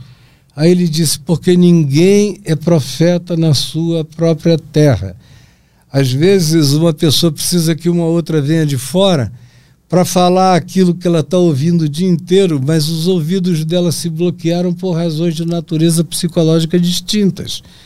E aí diz lá, o próprio Jesus não pôde, olha, não pôde operar ali muitos milagres se não curar uns poucos enfermos, impondo-lhes as mãos. Era quase que uma transferência direta porque na maioria das vezes ele só dizia eu quero, fica curado, e todo mundo ficava. Vem a mulher que pega na roupa dele atrás e o fluxo hemorrágico de 12 anos para. É morto que ressuscita, é leproso que ele diz fica limpo. Bota a mão na chaga do sujeito e diz fica limpo, e o cara fica limpo na hora. Agora, a incredulidade, ela bloqueia o processo, o fluxo desse encontro o, o morto Lázaro não estava crendo, mas as irmãs dele, que estavam vivas, criam que Jesus podia trazê-lo da morte. E Jesus o trouxe da morte. Agora, havia muito morto em Israel, muita gente morrendo em Israel, e Jesus não andava correndo para curar mortos. Mas então a fé tem uma ligação direta a isso? A cura? A cura, ela opera em duas dimensões uma três dimensões. Uma tem a ver com quem recebe a oração, outra tem a ver com, com aquele que ora, se ele ora com a consciência da vontade de Deus. Tem muita gente que me pede para orar por, por cura e eu não oro uma única vez pela cura, eu oro para que a pessoa tenha paz para atravessar o que ela está atravessando. Porque, por exemplo, nas igrejas pentecostais é uma obrigação que as pessoas fiquem curadas.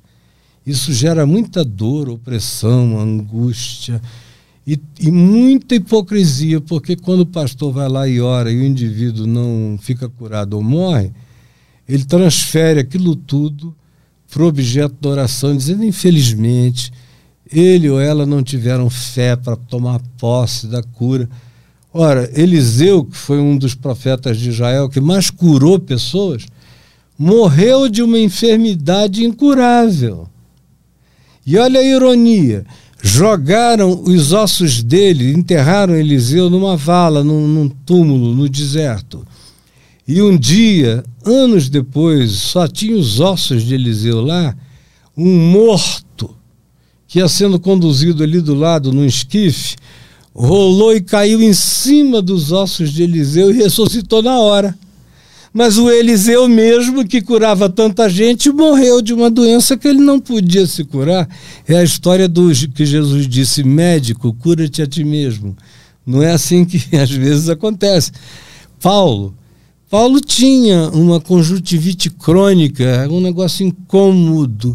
Eu tô com catarata nesse olho de cá, não tô vendo quase nada aqui do olho esquerdo. O Caio ali está um fantasma para mim. Com direito ainda estou vendo, porque tem 30%, vou ter que tirar isso agora. Não pensei em orar pela catarata em nenhum momento, tem recursos. Eu costumo orar por aquilo que está para além do recurso humano. Filho meu tá gripado, eu dou remédio. Tá assim, eu vou levar ao médico.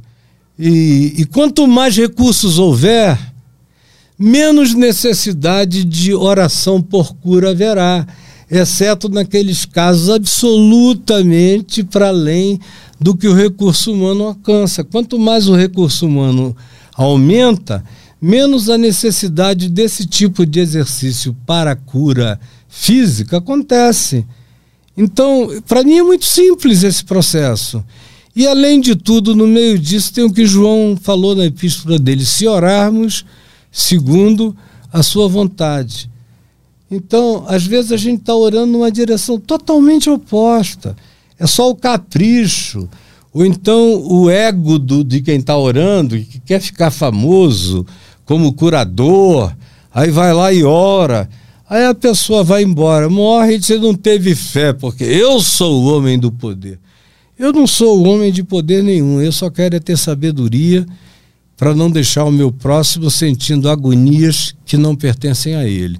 E eu já vi muita cura acontecer, já orei por muita gente doente que ficou curada, mas isso para mim não é uma obsessão, nem é uma obrigação, nem é nada, e tem que vir de imensa espontaneidade, tanto de quem pede quanto de quem ora. Se não houver amor e espontaneidade, nem comece. Porque, mesmo havendo tudo isso, às vezes a vontade sublime, suprema e maior é levar, como diz o salmo. Crente não gosta desse salmo. É, que, que diz o seguinte: que agradável é aos olhos do Senhor a morte dos seus santos. Agradável cara entra no absoluto. É melhor viver no relativo ou no absoluto? Eu quero entrar no absoluto. Pergunta do Felipe. Uh, Felipe está perguntando aqui por que, que o inferno é para sempre. Por que, que o inferno é para sempre? É. Não, o para sempre do inferno não é como o para sempre das pirâmides, que estão lá há 4 mil anos o, a eternidade não é temporal, a eternidade é atemporal. A vida eterna não é imortalidade, não é viver para sempre. A vida eterna é eterno, não está dentro da qualificação de temporalidade. A ciência física e quântica sabe muito bem disso, que a dimensão eterna habita o indesignável praticamente, espaço temporalmente. Então, o, a vida eterna é uma qualificação, é a vida de Deus, a vida de Cristo te possuindo e uma redime, um redimensionamento para você. É o reino dos céus, o paraíso, não sei o quê. São linguagens antigas para designar essa redimensão, onde espaço-tempo já não existe, existe apenas a qualidade da relação com Deus. No inferno, a mesma coisa acontece. O inferno não é tempo o inferno é a experiência da desqualificação de uma existência que quis acontecer longe do amor, longe da misericórdia, longe da empatia, da solidariedade, que escolheu o que mata. Então tem dois tipos de pessoas morrendo nesse mundo. Tem aqueles que morrem porque não transcenderam, que são, é o caso lá de Gênesis 2, quando se diz que é, não tomes do fruto da árvore, porque se tu comeres dele morrendo, morrerás, é o mamífero que volta ao pó, só como mamífero. Não transcende, mergulhou no, no nada, ele virou humus. Tá lá. Tem um segundo tipo que é esse cara que transcendeu. O amor já te coloca na transcendência. E aí aquele que ama, que está para além do mamífero, e ama até o inimigo e cuida até do filho do adversário, e está para além disso tudo, esse passou da morte para a vida. E há o inferno que, para mim, designa até uma possibilidade de redenção, que são essas pessoas que têm o privilégio de, em morrendo, terem essa experiência atemporal de revisitarem as suas existências todas sem trauma de bloqueio e enxergarem. E a grande maioria diz: não, não, não, eu quero outra vida, por favor, eu quero outra vida, e vão para a eternidade. Crente também não entende isso, porque se o cara não frequentar a igreja, ele está perdido. É, é um Deus que só abençoa o pessoal do Ocidente, americano, latino-americano e africano, né? Se você nascer fora dessa geopolítica, você já está ferrado. Então, e, e esses, eu creio que existe redenção para esses que veem o inferno e dizem: inferno não, eu, eu vivi para o inferno, mas eu não quero. Aí é aquela coisa do cara que ouve Jesus dizer: hoje mesmo estarás comigo no paraíso. E, e tem também esses que viveram só como bonecos de carne, que foram só seres funcionais é a inteligência do Homo sapiens sapiens, mas que não transcenderam para o Homo divinos em Cristo Jesus. E não precisa saber de Jesus para Jesus histórico para ter essa transcendência. Como eu disse, todo aquele que ama é de Deus, é nascido de Deus, conhece a Deus, porque Deus é amor. Isso acontece em qualquer lugar, em qualquer tribo, em qualquer ilha, em qualquer sociedade. Vou encaminhar para o final aqui. Tem alguma questão inédita aí? Uh, tem. Chegou a dar uma olhada? Deixa eu fazer uma aqui enquanto o Caio procura, que tem a ver com isso que o, que o Caio Fábio falou. É, o que é o céu e o inferno? São dimensões diferentes? Se todo, humano ser, se todo ser humano tem bondade dentro de si e nossos pecados já foram perdoados, o inferno estaria vazio? Ou de fato o inferno não existe? Não, porque tem gente que escolhe o mal até o fim. Tem gente má. Tem gente que vive como um diabo na terra e que não quer outra alternativa. Eu, pessoalmente, já conheci muitos homens diabos, que são aqueles que não se deixam mover por nada. É a obstinação da maldade até o fim. Aí eu não sou juiz, eu não estou do lado de lá eu estou sempre torcendo para que haja uma graça que restaure pessoas, mas o inferno existe. E aí ele não é uma quantidade de tempo, ele é uma qualidade de experiência existencial, que, como é atemporal, pode até ser provado com uma intensidade de qualidade existencial eterna, mas o indivíduo que não queira sair daquilo ali, mesmo depois de enxergar aquilo com toda clareza, esse pode desaparecer, como é o que o livro do Apocalipse nos diz. É a tal da extinção. Tem muita gente para quem o inferno será só extinção, mas será uma extinção lúcida, porque eles escolheram o mal até o fim. O Apocalipse está bem claro nos capítulos 21 e 22, é, que essa é uma possibilidade real. Tem a pergunta do Luca aqui. É, queria perguntar ao Caio Fábio como ele vê a questão dos escolhidos de Deus. Se Deus já escolheu aqueles que serão salvos, nós temos livre-arbítrio? Eu creio que essa é uma história, essa é uma doutrina da predestinação e do livre-arbítrio que não merece mais ser tratada hoje, porque isso foi proposto e num tempo em que os apóstolos, os que escreveram o Novo Testamento, por exemplo, porque o Velho Testamento não fala de inferno, quase nada. É, só fala de sepultura, morte, o Seol, e quase não fala de diabo, e fala três vezes de Satanás. Tem muito pouca coisa assim no Velho Testamento. É o Novo que fala. Mas no, no tempo do Novo Testamento, é, para a maioria dos apóstolos, o inferno era algo espaço-temporal para muitos deles. Então, isso tudo acabou. Hoje a gente sabe, pela evolução científica, mas a gente começou a saber isso, e muitos sábios e pensadores descobriram e, e definiram isso antes da tecnologia, que o, o, a eternidade não era um tempo longo, mas era uma qualidade. Mas atualmente a noção de espaço-tempo mudou tudo. E é uma noção concreta. Você apalpa o resultado daquilo ali.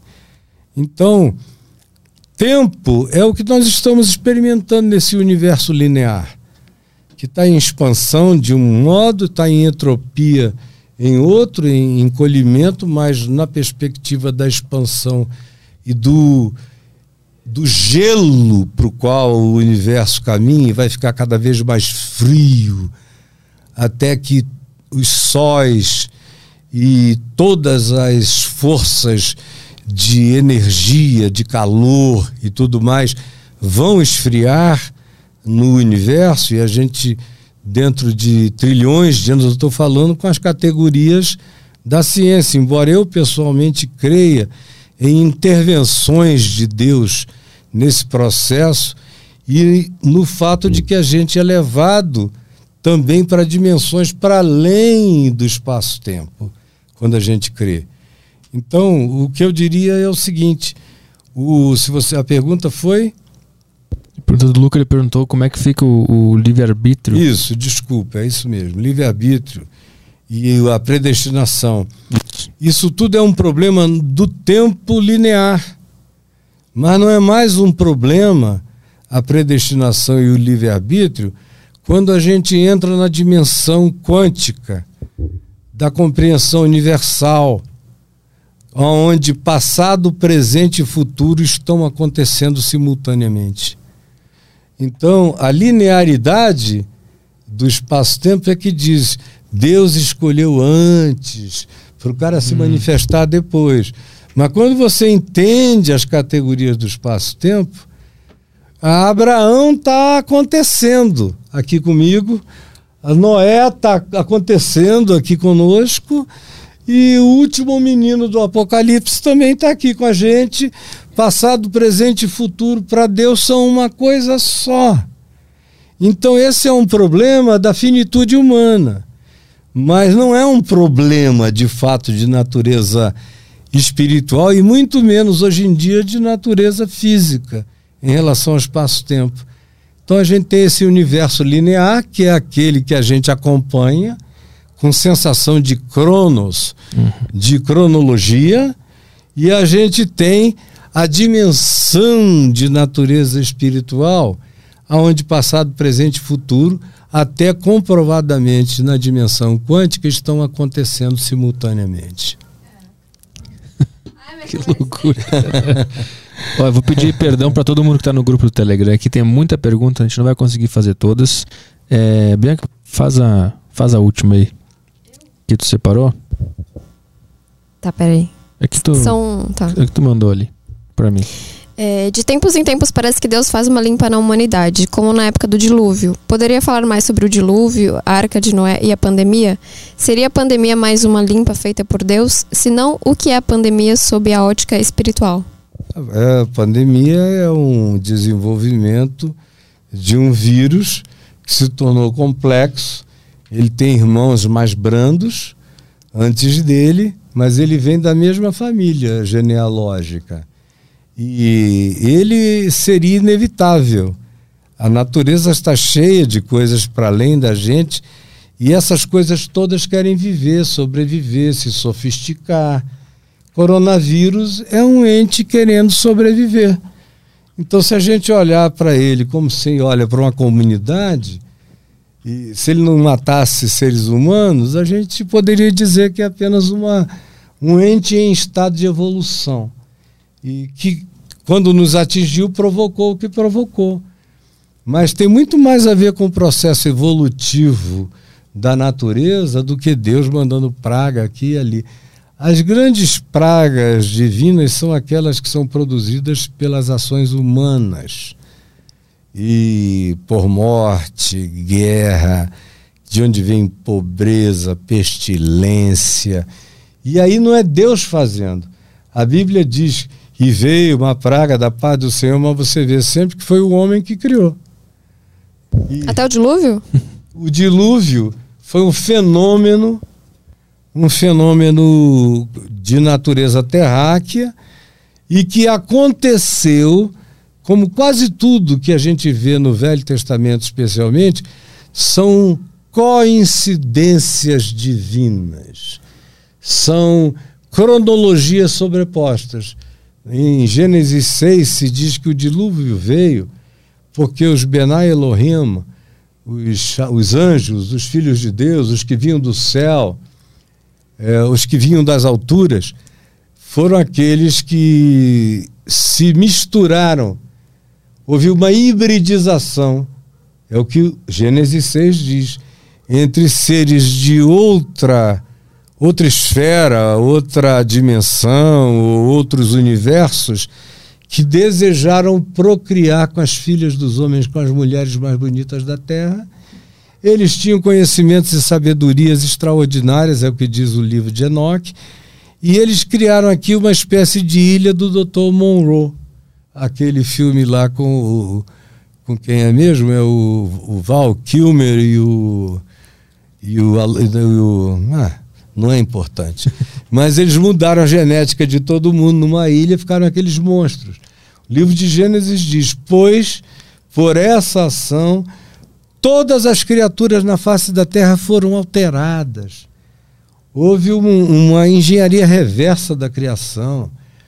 Aí diz que o dilúvio veio por causa dessa perversidade. Isso é do ponto de vista do que está acontecendo na história humana. No entanto, como é que ele aconteceu? Foi Deus que criou água para caramba e jogou aí? Não. Foram aqui aquíferos que explodiram.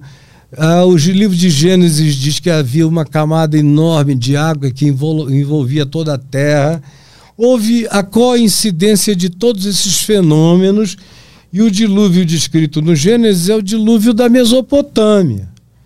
Mas todos os povos mesmo os que nunca tinham se comunicado narram a história de um dilúvio igual, de que a, humanidade tinha se corrompido, vieram as grandes águas, aí tem cada cultura tem um Noé, tem um banco de dados genético de seres que foram tirados do meio daquela loucura para o recomeço da Terra.